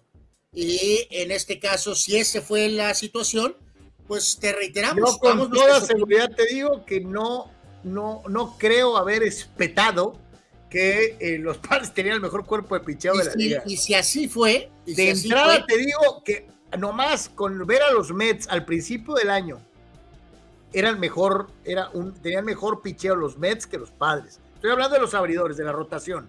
Y si así fue, la evaluación o comentario se hace en ese momento. Se pensó que Darvish Carlos iba a tener probablemente otro año similar al anterior se pensó que a lo mejor Snell podía empezar a lanzar, no desde abril, pero qué tal desde mayo. Eh, se pensó que Michael Waka iba a aportar algo, no tanto como acabó aportando, pero que iba a aportar algo. Todos pensábamos, Carlos, que Musgrove iba a tener un gran año. Sin embargo, recordamos que el año empezó con una pesa cayéndole en el pie. Entonces, sí había ciertos argumentos. Con los Dodgers, la edad y propenso a lesión de Kershaw. No había Walker Buehler. Top venía técnicamente de regreso, Carlos. Había duda de si Gonzolín era de verdad o había sido un fluke el año pasado. O sea, así que. Eh, vámonos, señoras y señores, con eh, un día como hoy. Vámonos con un día como hoy. Eh, ya es 20, ¿ah, ya es 20. Este, eh, escuchamos, vamos a ver qué nos encontramos en los cumpleaños para el día de hoy en Deportes. Eh, sí, correcto. Eh, y afortunadamente creo que 19 y 20 y eh, creo que no se movió nada, ¿verdad, Carlos? Me parece. según yo, ¿no? Correcto. moverse, moverse en la tierra, Carlos. No, gracias a Dios, nada, nada, todo tranquilo. correcto. Bueno, 20 de septiembre, la lista de hoy, comandada por la leyenda, precisamente hablábamos hace ratito de, de los grandes eh, Celtics de Boston. Y el arquitecto, el señor Red Auerbach, él nació en esta fecha, 20 de septiembre, pero de 1917. Él falleció en 2006. Eh, lo hizo todo con los Celtics como coach, como directivo, eh, símbolo, en fin. curioso, él nació en Nueva York, en Brooklyn, en Nueva York, pero su leyenda la hizo totalmente en Boston. la gran actriz italiana Sofía Loren, cumpleaños el día de hoy, ella nació en 1934 uno de los mejores jugadores de hockey canadienses de la historia, Gilles Fleur. Eh, Gilles Fleur nació en esta fecha en 51, él falleció en 2022. A la cerrada de tus Steelers, Carlos, en aquellas épocas setenteras, eh, Randy Grossman nació en el 52, era un jugador Chaparrito, con muchas ganas, este, eh, eh, era, era improbable como ala cerrada por sus características físicas, pero tuvo muy buenas actuaciones.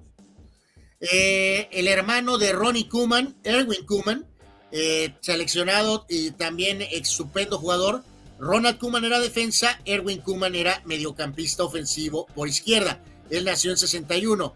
El polémico directivo, el señor Monchi, eh, ya no está en Sevilla, pero pues siempre en el ojo de la tormenta este directivo español. Otro jugador zurdo de Holanda, Richard Bichke, nació en 69. Él llegó a tener algunos muy buenos momentos con selección o en algún momento en un breve paso por el Barcelona. El gran delantero sueco Henrik Larsson nació en 71. El piloto colombiano Juan Pablo Montoya nació en esta fecha en 75. El actor Joe Bertal eh, nació en 76. Él sale en Ford contra Ferrari, sale en el logo de Wall Street, hizo el papel de Punisher. En fin, un muy buen actor de complemento. Eh, jardinero canadiense Jason Bay, lo recordamos con Piratas, con Boston, nació en 78. La señora Inés Sainz, Carlos, conductora, nació en esta fecha en 78. Aquel gran regresador de, de los eh, jefes de Kansas City, Dante Hall, nació en 78. El tenista español Feliciano López nació en 81. El eh, suavecito, Khabib Nurmagomedov, el hombre que pues, le puso un stop a McGregor, Carlos. Eh, él nació en 1988. No me gustaría encontrármelo ahí en una esquina el eh, señor Carlos Hyde, corredor en la NFL con 49ers, nació en 90. Mediocampista alemán Julian Draxler nació en 93. Y el defensor español Alejandro Grimaldo nació en 95, jugando con Benfica y ahora lo hace con el Bayer Leverkusen. Hoy una lista un poquito más corta de cumpleañeros en esta fecha del 20 de septiembre. ¿Cuántos campeonatos de Auerbach y cuántos eh, chiflidos ha levantado Sofía Loren y desde luego la señora Inés Sainz? En cuanto a la cuestión de eventos y fallecimientos, hoy destacamos al eh, gran director de cine Curtis Hanson. Él tiene títulos como la película de Eminem, Eight Mile, y también una gran película de Russell Crowe y de Kevin Spacey, LA Confidential, entre otros títulos. Y Curtis Hanson falleció en esta fecha en 2016 a los 71 años de, edad. Era un excelente director de cine. Algunos eventos, Lou Gehrig conectaba, eh, eh, tenía cuatro carreras impulsadas, Carlos para batir técnicamente su propia marca en 1931 y eh, al final esa temporada del 31 Gehrig terminó con 184 carreras impulsadas en la temporada, Carlos. O sea, lo que habla de durabilidad y aparte efectividad, ¿no? 184 impulsadas tuvo Gehrig en 1931.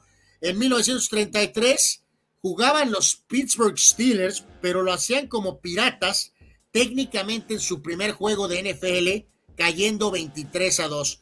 Ya lo has contado ah, este, antes, Carlos, tu organización, los Steelers, literalmente sí salieron del centro de la tierra, ¿no? El equipo más malo por años. Eh, eh, no, no, no, playoffs, o sea, me acordé de Jim Mora, playoffs. Este, eh, increíblemente en el 69 las cosas cambiaron para convertirse en el equipo pues, con el mejor porcentaje de victorias en la liga, el primero en ganar cuatro Super Bowls, el primero en ganar seis Super Bowls y seguir dando guerra, ¿no? Pues sí, pero bien lo decías ahí, todo cambió hasta el 69. Esto estamos hablando de el 33, o sea, fueron, fueron muchos años. Décadas de valer Wilson, ¿no? Muchos años de miseria, ¿no?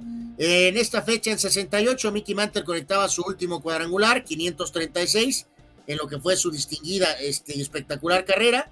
Eh, siempre esto es tema polémico de los Beatles, Carlos. En 69, en esta fecha, John Lennon le anunciaba de manera privada a Paul y Ringo que iba a dejar a los Beatles. En esa reunión en particular no estaba George Harrison.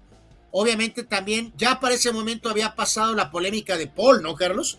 De que supuestamente iba a dejar o, dejar a los Beatles, ¿no? Lo que él no sabe, bueno, lo, lo, que no esperaba John es que después de que él les dice, Paul reafirma y anuncia primero que se va. Este, ah, eh, correcto. Esto fue entre ellos de manera privada y Paul públicamente salió y dijo primero. Afirmativo. Correcto. Eh, bueno, pues ahí está el timeline del, timeline de los Beatles y su etapa final.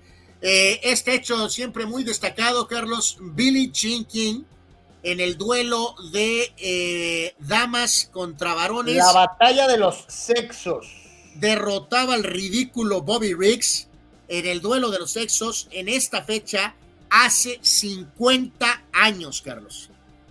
Increíble, ¿no? Increíble, ¿no? Eh, eh, obviamente nos viene a la mente eh, años después, cuando le preguntaron a, Serena Williams si le podría jugar a alguno de los top 3 o top 5 varoniles y Serena en una declaración pública dijo, nunca, no vería ni la bola, ¿no? este, eh, cómo cambiaron las cosas, ¿no? Hay que darle crédito a Billie Jean King, Carlos, de, no hay duda alguna. Nada más siempre hay que poner en contexto que Bobby Riggs estaba prácticamente acabado. Era estaba retirado, ¿no? Eh, exactamente, ¿no? Pero darle crédito a Billie Jean King, su, ganó el partido, pero eso no es un punto que, sobre todo en el presente, nos puede dar un parámetro de que hay una eh, similitud de niveles, ¿no? Complementamos la lista, el 87 terminaba la racha de partidos atrapando por lo menos un pase de Dwight Clark con los 49ers. Esto en 87, una racha de 105 partidos recibiendo por lo menos un pase, terminaba en una victoria en contra de Cincinnati. El Comepollos Wade Box con los Rojas, Carlos, en 88, se convertía en esta fecha en el primer pelotero en tener 200 imparables en seis temporadas consecutivas. Eh, a veces se nos olvida, y yo soy partícipe de ello, Carlos, la etapa final de Wade Box eh, con Yankees. Eh, tuvo algunos momentos, al final hubo un claro declive, pero cuando estaba en el prime en Boston, qué bateador era el Comepollos, sin duda alguna. Además que no puedes negar que es el apodo más extraño de la historia. Pues sobre todo con la traducción a español es inigualable, ¿no? El Comepollos, Carlos.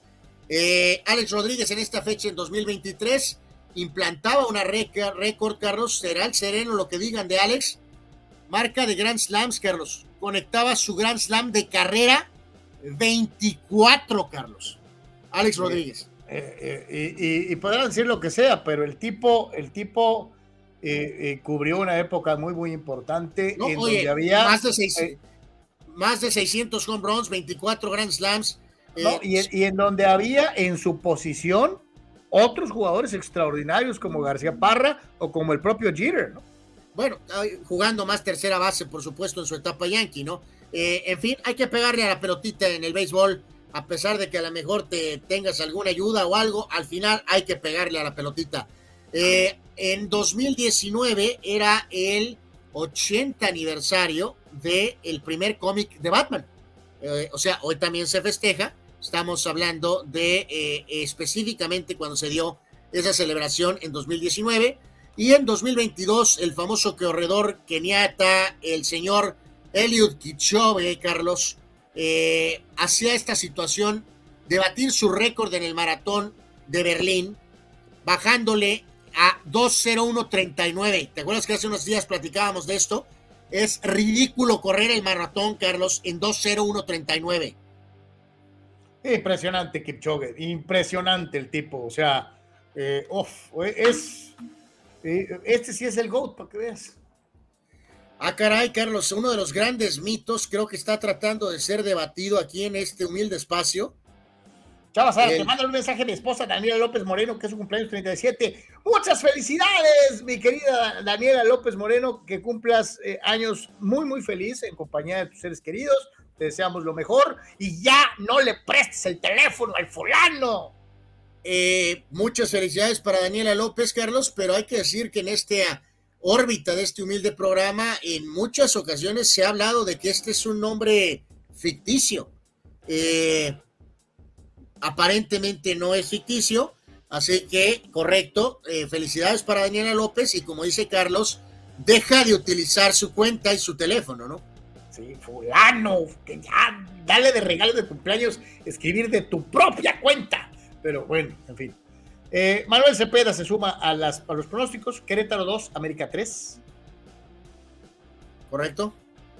Dice Fidel, Inés Sáenz, una de las peores alumnas de José Ramón Fernández, la cual no se le da debatir de deportes. Otro peor alumno de José Ra es André Marín. Bueno, eh, ahí hay otro mito muy claro, Carlos, con el señor Ortiz, mi querido Fidel. Inés Sáenz eh, nunca fue alumna de José Ramón.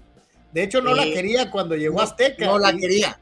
Inés Sáenz se abrió paso a base de su trabajo y su esfuerzo y abrió su propio camino a expensas de la monja José Ramón Fernández. Oye, y podrá gustarnos o no gustarnos el estilo, la vocecita, lo que tú quieras.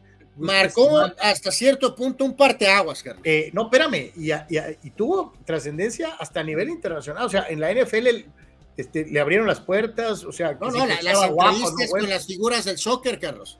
Sí. Sí, o sea, eh, nos eh, puede eh, gustar o no gustar su trabajo, pero de que le ha cambiado, es una realidad. Sí, y no es una creación de José Ramón Fernández. Tito 691 dice, Zárate es más mentiroso que político en campaña. ¡Saludos, Tito! Este, bueno, ahí el señor Bor Russo está cuestionando la historia del señor Zárate. Y Fidel insiste eh, también la sobrevaloraron algunos ineptos solo por cómo se ve y no por cómo que realmente sepa de deportes, razón por la cual José la tenía vetada para ser contratada de ESPN México.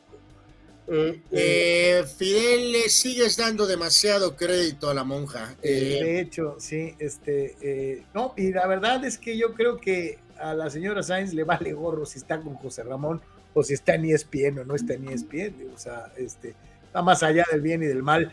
Como también está más allá del bien y del mal el portero tortero lanchero, eh, eh, que sigue rompiendo paradigmas y ahora en, el, en una de las capitales mundiales de la moda, una es eh, Milán, la otra es París, nos se ve homenajeado con la presentación de este ajuar, este ajuar, que hace recordatorio de sus folclóricos y coloridos eh, atuendos cuando era el portero de la selección mexicana. Eh, reiterar, Carlos, que no, no llegó literalmente en chanclas, eh, pero sí lo hizo en una especie de zapato chanclas, ¿no? darle crédito por ello, no cambió su estilo ni porque estaba en Francia me agrada que le den este reconocimiento a Campos. Carlos marcó una época, ya lo hemos dicho. Es un jugador muy especial que lamentablemente tiene la culpa de ser mexicano. Y entonces, al igual como pasa con Hugo Sánchez, por ejemplo, eh, hasta cierto punto con Rafa Márquez y con el propio Gautemo Blanco, no se le está la valoración que probablemente merecen. Así que, eh, la verdad, son icónicos sus uniformes, los de la izquierda, no el de la derecha, ese de, la, del Peñafiel ahí los de la selección, ¿no? Esos de la izquierda son verdaderamente espectaculares.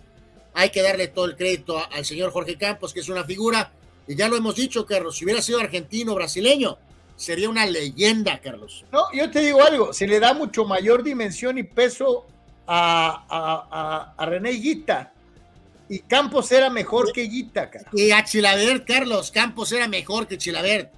Era mejor que René Guita, con los ojos cerrados Este, sí, pero pues este, la terrible desgracia de ser mexica o la terrible bendición, como usted lo quiera ver, de una u otra manera, si no le dan eh, eh, la, importancia que realmente merece. El sensacional, como le dice eh, Martinoli, el inmortal, el invaluable portero, tortero, lanchero, don Jorge Campos, que pues hasta en París, hasta en París anda de una u otra forma. Sí, Nora, qué bueno que le den un reconocimiento a Campos en el extranjero. Eh, Pemara remete contra Zárate, Carlos cuestiona edades y cuestiona todo tipo de cosas, así que mi querido Chava está siendo severamente cuestionado por tus eh, mensajes. Eh, sí, eh, a ver, explícame esto. No, no, más que nada ayer, Carlos, mencionamos en la parte final el, el marcador. Nada más recordar que ahorita vamos a dar los marcadores ya finales de la Champions de hoy pero el día de ayer el, eh, la Lazio le empató al Atlético con el gol del arquero, Carlos. Literalmente, ¿no? El clásico arquero se, incorporó al ataque en el momento final y la refundió. Y bueno, pues ahí más que nada recordar. O sea, este, este sí la metió, no como Moy, que fue autogol. Eh, no, no, sí, sí, este sí la, la, metió, como en su momento anotaron Conejo Pérez, Osvaldo Sánchez.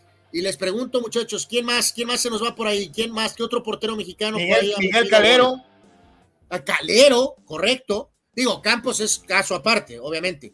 Eh, pero pues nos hizo recordar a eso, ¿no? Al Conejo, Osvaldo, eh, bien lo dices, Calero. ¿Quién más por ahí? ¿Algún otro arquero, muchachos, que se acuerden que haya marcado gol? Sí, a ver si se acuerdan. Eh, dice Chava Zárate, Jorge Campos es nuestro Hugo Gatti, nuestro loco. ¿Te digo algo, Chava?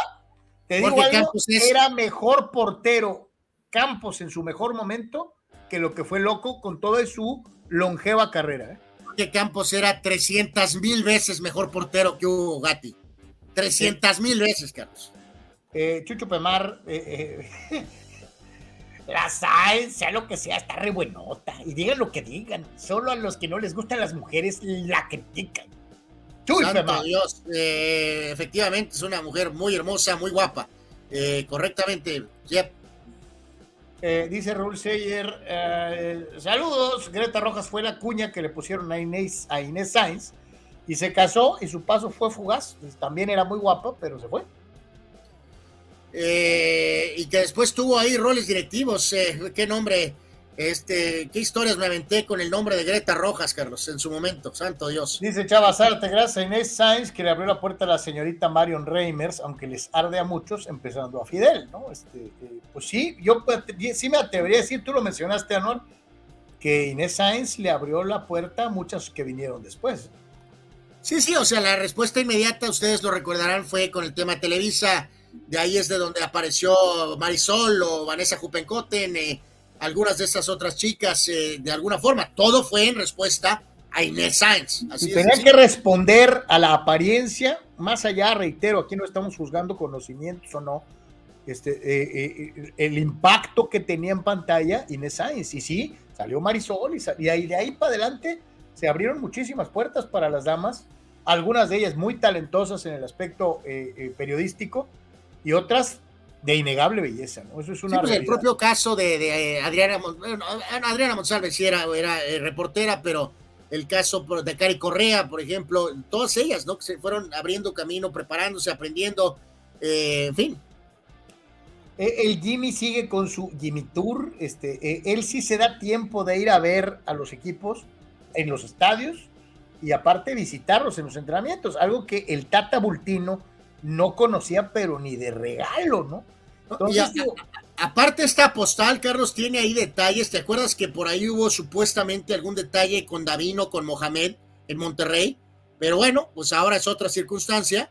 Y también en la foto allá arriba, Carlos, está el doctor Miguel Mejía Barón, Carlos. Del lado izquierdo. Del lado izquierdo. Así que es una postal, pues vamos a decir, muy futbolera. Ahora con el gran ídolo del fútbol mexicano, el chino Huerta.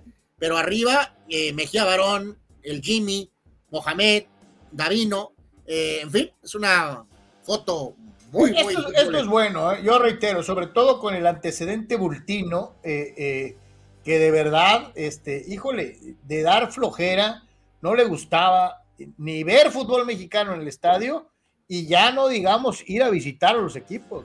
totalmente, totalmente de acuerdo. Enhorabuena por Lozano por hacer esto. Eh, a ver, mi querido Eduardo, recuérdame porque me falla ya el chip, la verdad. Eh, hay cosas que se me olvidan. ¿De qué portero estamos hablando? ¿De Tijuana? ¿No habrá, sido, ¿no habrá sido Leonín Pineda?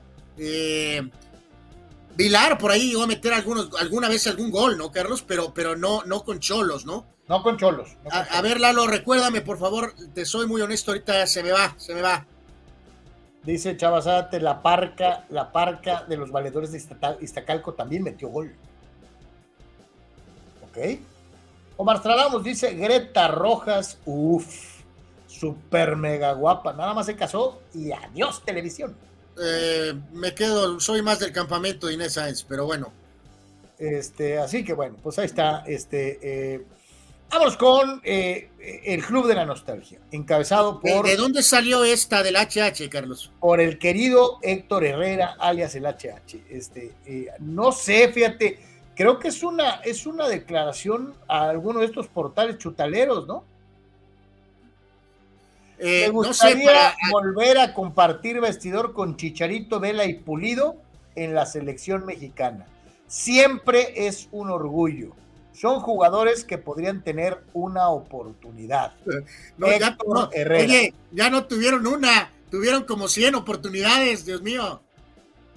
Eh, pero sí estamos de acuerdo, Vela, por más que quieran, insistan y utilicen cualquier tipo de estrategia, no va a regresar a la selección Chicharito, por más que digan, no sabemos cómo va a regresar de la lesión. No, oye, con Chicharito la, la nota es, Carlos, que parece que a lo mejor vuelve con la, su ex mujer. Y ya lo Pulido sí debería ser convocado, por supuesto. yo también, y es lo que te iba a decir. Yo creo que Pulido sí merecería observación. O sea, merece una oportunidad de pelear el puesto, pues, ¿no? De alguna manera. Eh, oye, le dice aquí el buen eh, Juan que se parece Mejía Barón al Doc Brown. Pues sí. No, sí se parece, ¿cómo no? Claro que sí, el de Volver al Futuro, claro, claro que sí se eh, parece. Carlos, déjame dar eh, los marcadores finales del tema eh, Champions. con la jornada ya, ya final. en este caso, entonces, quedó de la siguiente manera. Iniciando temprano Galatasaray y Copenhague de Dinamarca 2 a 2. Galatasaray de Turquía, Real Madrid le ganó 1 a 0 a la Unión Berlín con el gol de Bellingham, empujando el balón en el área chica prácticamente en el último momento, partido gris del Madrid. El Arsenal le puso una madriza, Carlos, al PSV Eindhoven, 4 a 0, goles de Saka, Trossard, eh, Gabriel de Jesús y de Martin Odegaard, el noruego. Déjame nada más reconfirmar qué onda con el Chucky Lozano. El, el Chucky Lozano eh, el Chucky Lozano entró de cambio al minuto 66. Ya cuando le están poniendo una recia. Eh, es correcto. Se notó la diferencia de uno de los mejores equipos de la Premier con, evidentemente, el PSV de Holanda. Al final, muchos goles, Carlos. Finalmente, el Bayern Múnich le gana al United cuatro goles a tres. Cuatro goles a tres. Eh, el United maquilló en la parte final con un par de goles de Casemiro al final el Bayern gana con los tantos de Sané, Nabri, Kane, de Harry Kane y de Tell. Gana el Bayern 4 a 3 al Manchester United. El Salzburg gana en Portugal 2 a 0. El equipo austriaco da la sorpresa. Goles de Simic y de Glu. El Nápoles de visita en Portugal le gana al Braga. Goles de Di Lorenzo y eh, un autogol, me parece, para la victoria del Nápoles, el ex equipo del Chucky. El Inter le empata de último momento a la Real Sociedad jugando en San Sebastián. Real Sociedad 1, Inter de Milán 1. El gol del empate del Inter fue de Lautaro Martínez al minuto 87. Y el Sevilla en casa deja ir vivo a Lens de Francia. Inicia otra campaña gris probablemente en Champions del Sevilla. No hace valer su condición de local. Sevilla 1, Lens de Francia 1. Esos son los resultados de hoy en la Champions.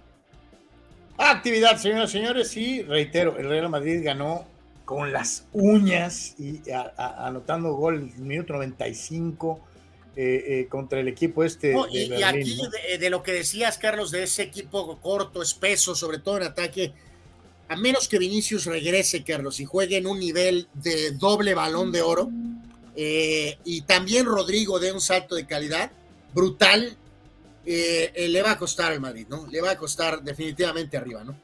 Vamos a una brevísima pausa comercial y regresamos ya con el cierre en Deportes. Estamos totalmente en vivo. No se vaya, regresamos rápidamente.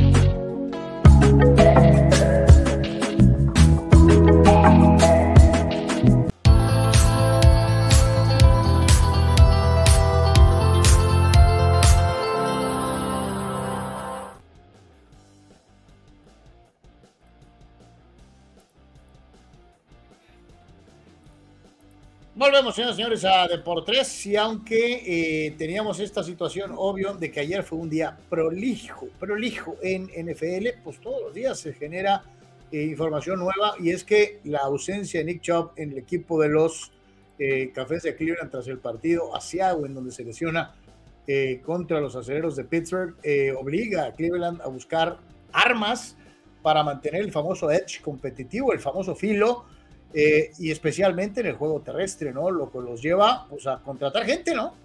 A como de lugar, como es el caso de Karim Hunt. Sí, Karim Hunt, que ya había estado jugando con Cleveland, así que tiene cierta familiaridad ahí. Eh, por lo tanto, entonces, pues eh, se convierte en un reemplazo prácticamente instantáneo, Carlos, amigos. también lo recordamos a Karim Hunt con los jefes de Kansas City, ahí superando algunas situaciones extra fútbol americano eh, él, este, recordemos, jugó dos años con Kansas y jugó 19, 20, 21 y 22 con los propios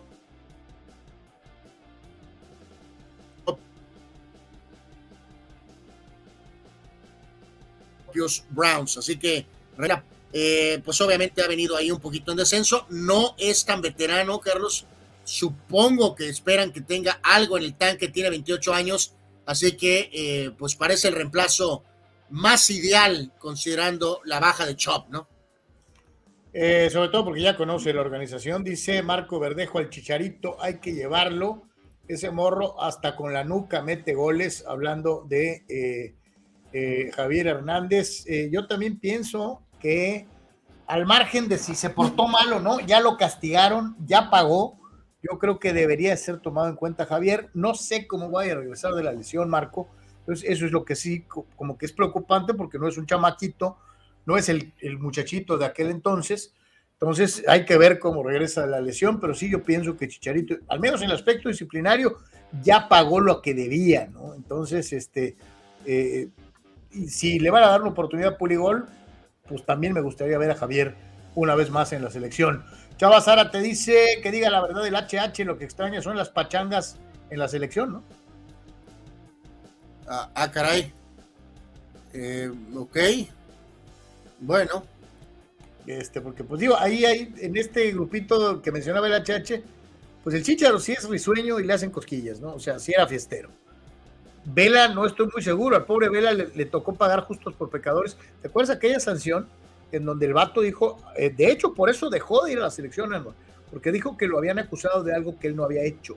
Ah, correcto, correcto. Sí, por supuesto. Eh, Pemar no puede dejar pasar la, recta y, trata de crear, de crear un mare magnum. No más falta que digan que el Chochas es mejor que Campos, neta que sería el colmo. Campos fue y es cien mil millones de veces mejor que el tronco del Chochas, dice Pemar. Eh, bueno, ahí es cuestión de opiniones, mi querido Jesús Pemar. Si estamos hablando de Copa del Mundo, eh, me quedo con Guillermo Ochoa. Sí. Se oye gacho, eh, Pemar, pero sí. Impacto general para el fútbol mexicano, Jorge Campos. Actuaciones en mundiales, Memo Ochoa. Eh, mejor portero de los dos debería de ser tal vez Jorge Campos en su prime. Porque también se nos olvida que hubo un Jorge Campos, ya lo hemos dicho aquí, que hasta perdió el puesto. O sea, eh, en fin. Eh, contra el hombre, uno de los nombres más recordados, el gran portero, mi querido Chucho, Zach Thornton, banqueó a Jorge Campos en el Chicago Fire. Y era suplente del Conejo en el Cruz Azul. O sea, digo, carajo, en fin. Eh, Víctor Años nos, pone el foquito rojo y este es buenas para seguir. Hay que echarle un ojo el domingo a la maratón de Berlín, dice, a ver si Kipchoge hace lo impensable y le baja las dos horas al maratón, ¿no? Que sería increíble, dice Víctor, un tipo corriendo 42 kilómetros y 193 metros eh, eh, en menos de dos horas. O sea, sería una barbaridad verdaderamente. Pero si hay alguien que lo puede hacer, sin duda, sin duda es Kipchoge, este, el plusmarquista mundial de la prueba. Eh, dentro de lo que fue el mare magnum de situaciones que se produjeron en el Monday Night, pues se, dio el hecho de que TJ Watt eh, superó la marca de eh, James Harrison como máximo defensivo para capturar mariscales de campo de la franquicia de los acereros de Pittsburgh. En su paso por el fútbol americano profesional, en 177 partidos, Harrison tuvo 80 capturas y media. ayer, ayer, eh, bueno, perdón, el lunes, eh, TJ Watt llegó a 81 capturas y media en menos juegos. 81 capturas y media en 85 partidos, lo cual te habla de una barbaridad de capturas. Yo reitero, eh, y esa es mi muy particular opinión, se habla mucho de otros nombres, de los Bosas, de los Donaldsons. Para mí este es el, el mejor cazador de cabezas de la liga. Sí, que aquí hay que señalar eh, la situación, eh, Carlos, de que lamentablemente no había registros, ¿no? De jugadores de eh, cierta etapa, por ejemplo, específicamente de 60, 70, en específico en ese tema de las capturas, ¿no? Entonces... de acuerdo a una página no oficial de los Steelers, voy a dar el nombre más importante de la vieja defensiva de la cortina de acero Joe Green tuvo 77 y media. Sí, eh, lamentablemente esos números no van a ser validados como oficiales, ¿no? Eh, entonces, pues sí es, sí es un pequeño detalle ahí que eh, lamentablemente se tiene que tomar más en cuenta, pues esta situación de, como, ¿cómo diríamos?, de números más modernos, ¿no? que en este caso Watt pasa a, a Harrison. Este, pero, pero bueno, este, la verdad sí es de destacar lo de Watt, ¿no? Vean la cantidad de partidos y la cantidad de capturas. ¿Te, acuerdas lo, cuando hicimos la comparación con el hermano en números? Y también lo comparamos, ¿te acuerdas? Eh, en tete a tete contra Donaldson cuando firmó su mega contrato. Y los números de TJ Watt son mejores que los de Donaldson. Entonces, híjole, eh, yo no sé por qué no lo pelan como deberían, ¿eh? Pero pues ahí sí es cuestión de cada quien. Eh, quién sabe por qué no, no, le dan la atención que merece. Vámonos a los eh, mariscales de campo y el rating después de tres semanas de actividad de NFL. Eh, habrá algunos. la semana pasada decíamos que se habían ido más con las carreras que con el desempeño en los juegos de la semana 2. ¿Qué opinas, Anuar, de los rankings para la semana 3? Eh, sí, correcto. Eh, checa chat, Carlos, por favor. Este, en este caso, entonces, eh, Mahomes se mantiene ahí. Tua da el salto, Brooke Purdy. Jordan Love aparece cuatro, solo por el desempeño hasta este momento, independientemente de contra quién han jugado. Se mantiene Josh Allen por ahí. Dakota séptimo, Kirk Cousins ocho. Kirk Cousins ocho. Eh, creo que aquí están basando todos simplemente números, como una de tus frases, Carlos, por decirlo de alguna manera. Eh, y eh, pues yo creo que aquí podemos decir del ya del otro lado, Lamar Jackson no lo pone ni siquiera en el top 10, Gino Smith 13, ponen a Russell Wilson 15, Russell Wilson 15, el coach está cuestionando su inteligencia, Carlos. Espérame, Anuar, la estupidez más grande que comete Cody Benjamin, el experto que hace el, el ranking, pone a Kenny Piquet último lugar cuando todos vimos el juego que dio Bryce, Adam, Bryce Young con las Panteras de Carolina. Eh, esto es ofensivo, esto es insultante, esto es anti-Steeler desde cualquier punto de vista. Sí, está eh, de veras eh, severamente cuestionable la lista de Cody Benjamin. por ejemplo, pone a Daniel Jones 22 después de ese gran regreso que tuvo. el, el, trabajo de Desmond Ryder con Atlanta eh, de Sean Watson lo pone 25, tendría que estar más abajo. Eh, Russell Wilson tendría que estar más abajo con todo mucho, que dio más, un buen partido. abajo, ¿no? Y reitero, en el top 10 está muy alto Josh Allen. Eh, este, Kirk Cousins no debería estar en el top 10.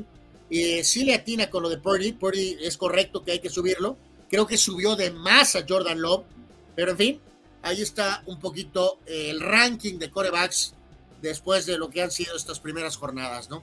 Para el día de mañana les vamos a presentar el ranking, pero de los equipos. Eh, y que ayer les pusimos uno, Carlos, pero el de mañana es un poco diferente, más segmentado por conferencia, ¿no? Eh, y eh, te iba a decir, vemos la de los retiros y luego la de remate, ¿no? como veas, como veas. Sí, esta, esta me llamó muchísimo la atención, ya casi casi estamos diciendo adiós. Eh, y ahí les va, ¿no? Eh, los retiros más dramáticos de los deportes profesionales de los que ustedes tengan memoria. Y aquí, obviamente, aquella ocasión en que al señor Michael Jordan se le ocurrió decir que se iba, eh, primero por aquella situación motivada por el asesinato de su señor padre, ¿no? Sí, totalmente. E, e, esta lista obviamente está muy basada en el tema norteamericano. yo creo que el hecho de que Pelé dejara de jugar por Brasil relativamente tan joven, Carlos, este, sí también podría estar en esta ecuación hasta cierto punto, pero eh, bueno, reiteramos, es muy basada en el tema de deportes norteamericanos. Si bien, como tú contabas hace algún tiempo, Carlos, literalmente el, mundo se detuvo cuando Michael anunció esto, sobre todo después de ganar tres, tres títulos. Eh, eh, lo que pasó con los retiros temporales de Barry Sanders y Calvin Johnson de plano retirándose por la miseria de, el equipo de Detroit. Luke Locke se retiró por lesión, Kufax también. Eh, Jim Brown también se retiró antes porque quería hacer otras cosas, pero al final creo que quedamos a lo de Jordan y a lo de Magic, Carlos. Y si bien lo de Jordan fue increíblemente eh, eh, raro, nada se compara, Carlos, con lo del anuncio de Magic porque literalmente todos pensamos, Carlos, que de alguna u otra forma se iba a morir, Carlos, relativamente rápido. Así que el anuncio más shocking creo que es el de Magic, por encima del de Michael, por más increíblemente gigante que fue lo de Michael, creo que lo de Magic fue todavía un, este, un escalón arriba. Sí, estoy totalmente de acuerdo contigo. Este, eh, yo creo que en su momento sí fue sorprendente lo de Jordan y sí paró el mundo, es una realidad pero lo de Magic era, eh, eh, digo, nunca se me va a olvidar, lo de Magic fue una bomba atómica, ¿no? Sí, totalmente, totalmente. O sea, este, por esa situación, Jordan se anunciaba su retiro. Eh, su papá, ya saben, había fallecido relativamente cerca, pero no se hablaba de ningún tema de salud. Fue una decisión privada, personal. Magic Johnson se retiraba porque tenía una cuestión de salud que a lo mejor hasta podía comprometer su vida relativamente rápido. Así que, sin duda alguna, lo de Magic es el retiro más eh, en shock, más de shock en el ámbito deportivo, al menos en los deportes norteamericanos. ¿no? Dice Víctor Baños, dramático, lo contrario, que el Conejo y Bartolo Colón nomás nunca se retiraban, ¿no? Bueno, eso es cierto, el señor Colón conocido como Big Sexy, ¿no? Eh, Julio Aguilar, señores, ¿qué coordinador ofensivo está ahorita libre para mis Steelers? Para que lo tomen, que sea bueno. Si se animan a correr a Matt Canada, eh, eh, los acereros no lo van a correr. bueno, primero que nada tiene razón Carlos. Es demasiado terco Tomlin como a lo mejor para ceder a la presión del público.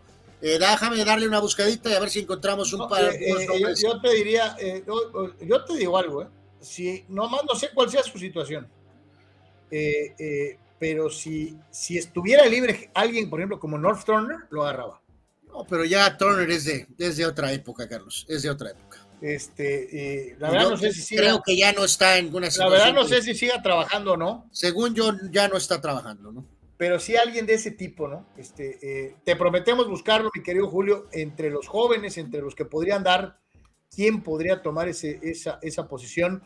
Dice Víctor Baños, Dak debería estar arriba de Allen y lo. Allen sigue siendo el Rogers 2.0 de los güeros. Hermano, tocaste la campana. Eh, eh, eh yo lo he dicho varias veces y he sido atacado y brutalizado por el abusivo de mi hermana. Para mí, Josh Allen no es la gran cosa, pero. Sí, no, de acuerdo, y volvemos a lo mismo, no estamos evaluando los playoffs ni lo del pasado, lo que han hecho hasta este momento contra quien hayan jugado, y es correcta la evaluación de Víctor, sobre todo en el caso específico de Josh Allen, ¿no?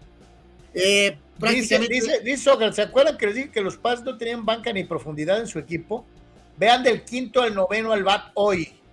Cooper, Batten, Sullivan, Azócar y Rosario. Dice, no asustan a nadie, dice Sócrates. Bueno, pero llevan ganados un montón de partidos seguidos. Pues a lo mejor con este line van a echar al bote la basura a la racha. Bueno, y esta imagen causó revuelo, Carlos prácticamente en el cierre de este espacio, de este humilde espacio, eh, la diferencia de un elemento NBA con un elemento o elementos de, fútbol soccer. Eh, en este caso, por ahí en esta foto están eh, eh está Bernardo Silva, que es el más chaparrito, y está el caso de Ederson, junto con el jugador eh, Ndiaye de, eh, obviamente, de básquetbol que mide 2 metros 28, Carlos. Oye, y Haaland no es chaparrito, ¿eh? Haaland no es chaparrito. ¿Y Velo? Y tampoco Ederson, pero bueno, ahí está, eh, pues ese pequeño detalle del tema de, eh, digo, 2.28 está cañón, es muy, muy alto, ¿no? Este, pero bueno, sí es una postal ahí que llamó, pues bastante la atención, ¿no? Dice Víctor Baños, lo del retiro de Magic fue un shock, duré días sin poder creerlo, así nos quedamos muchos. Eh, eh, fue de veras en su momento, sobre todo por lo que decía Anwar, porque pensábamos que se iba a morir en tres meses. Pues. Fue algo, y ahí anda ahorita en la Costa Azul, este, en su yate con, con, sus amigos, este, eh, ¿cómo se llama? Con, con Samuel L. Jackson, y luego se lleva a Jimmy Kimmel no, no, no, y ahora este, pues con sus commanders, ¿no? Ya ves que es uno de los socios también de los commanders. Eh, es increíble lo de, lo de Irving Johnson, que también el hecho de que esté tan, que se vea tan sano a pesar de ser portador, es un, fue un mensaje de tremenda esperanza para un montón de gente, ¿no? Si tienes los cuidados, si, llevas el medicamento. Bueno, siempre se ha dicho también, Carlos, que Magic se benefició, por supuesto, de ser una persona que tiene recursos económicos. Sí, totalmente de acuerdo. ¿no? Eh, y fíjate, cerrando, eh, eh, es curioso, ¿te, acuerdas que técnicamente la serie de Winning Time que hablábamos, Carlos? Abrió con eso, ¿no? Abría con eso, Carlos. Y es un tópico que ya no se tocó, ya no se tocó en la parte final, por, por tiempo, pues, no por, ya nomás antes de despedirnos, recordamos, nos vemos el próximo día 30, 30, 30 de septiembre para eh, la batalla entre Jermel Charlo y el Canelo Álvarez, dos pases dobles para conciertos, eh, de regalo una botella de etiqueta negra en una rifa, se van a rifar cubetas de cheve eh, y además monitores, un lugar cómodo, muy rica comida, reserva 30 de septiembre, solo en algo tranqui, Plaza Las Alondras, locales 19 y 20, ojalá que nos puedan acompañar para ver el box, para ver al Canelo el 30 de septiembre. Dice Omar Stradamus. Oigan, ¿ya vieron que Marcus Jordan andaba de pari con los hijos de Pippen y la cornuda? Eh, santo Dios. Eh, no, no había estado muy atento, eh, pero híjoles, bueno. Fíjate lo que dice Pues, Chava. eh, Ederson mide casi dos metros y se ve chaparro, ¿no? Sí, claro, sí, sí, sí, no, ni Haaland ni Ederson son, son este eh, chaparritos, ¿no? Ni mucho menos. Saludos a mi Jar Jar Binks, Anwar. Santo Dios, eh, bueno, el señor Zárate, mejor deja de postear como Daniela López, ¿no? Mejor. Señores, a nombre de todos los que trabajamos para ustedes el día de hoy en Deportes, muchísimas gracias por habernos acompañado. Gracias, carnal. Eh, correcto. Eh, saludos a todos, Carlos, muchas gracias. Cuídense mucho, pásenla bien. Hasta mañana, misma hora, mismo Vaticanal, en el mismo Bati horario. Pásenla bien. Pase bien.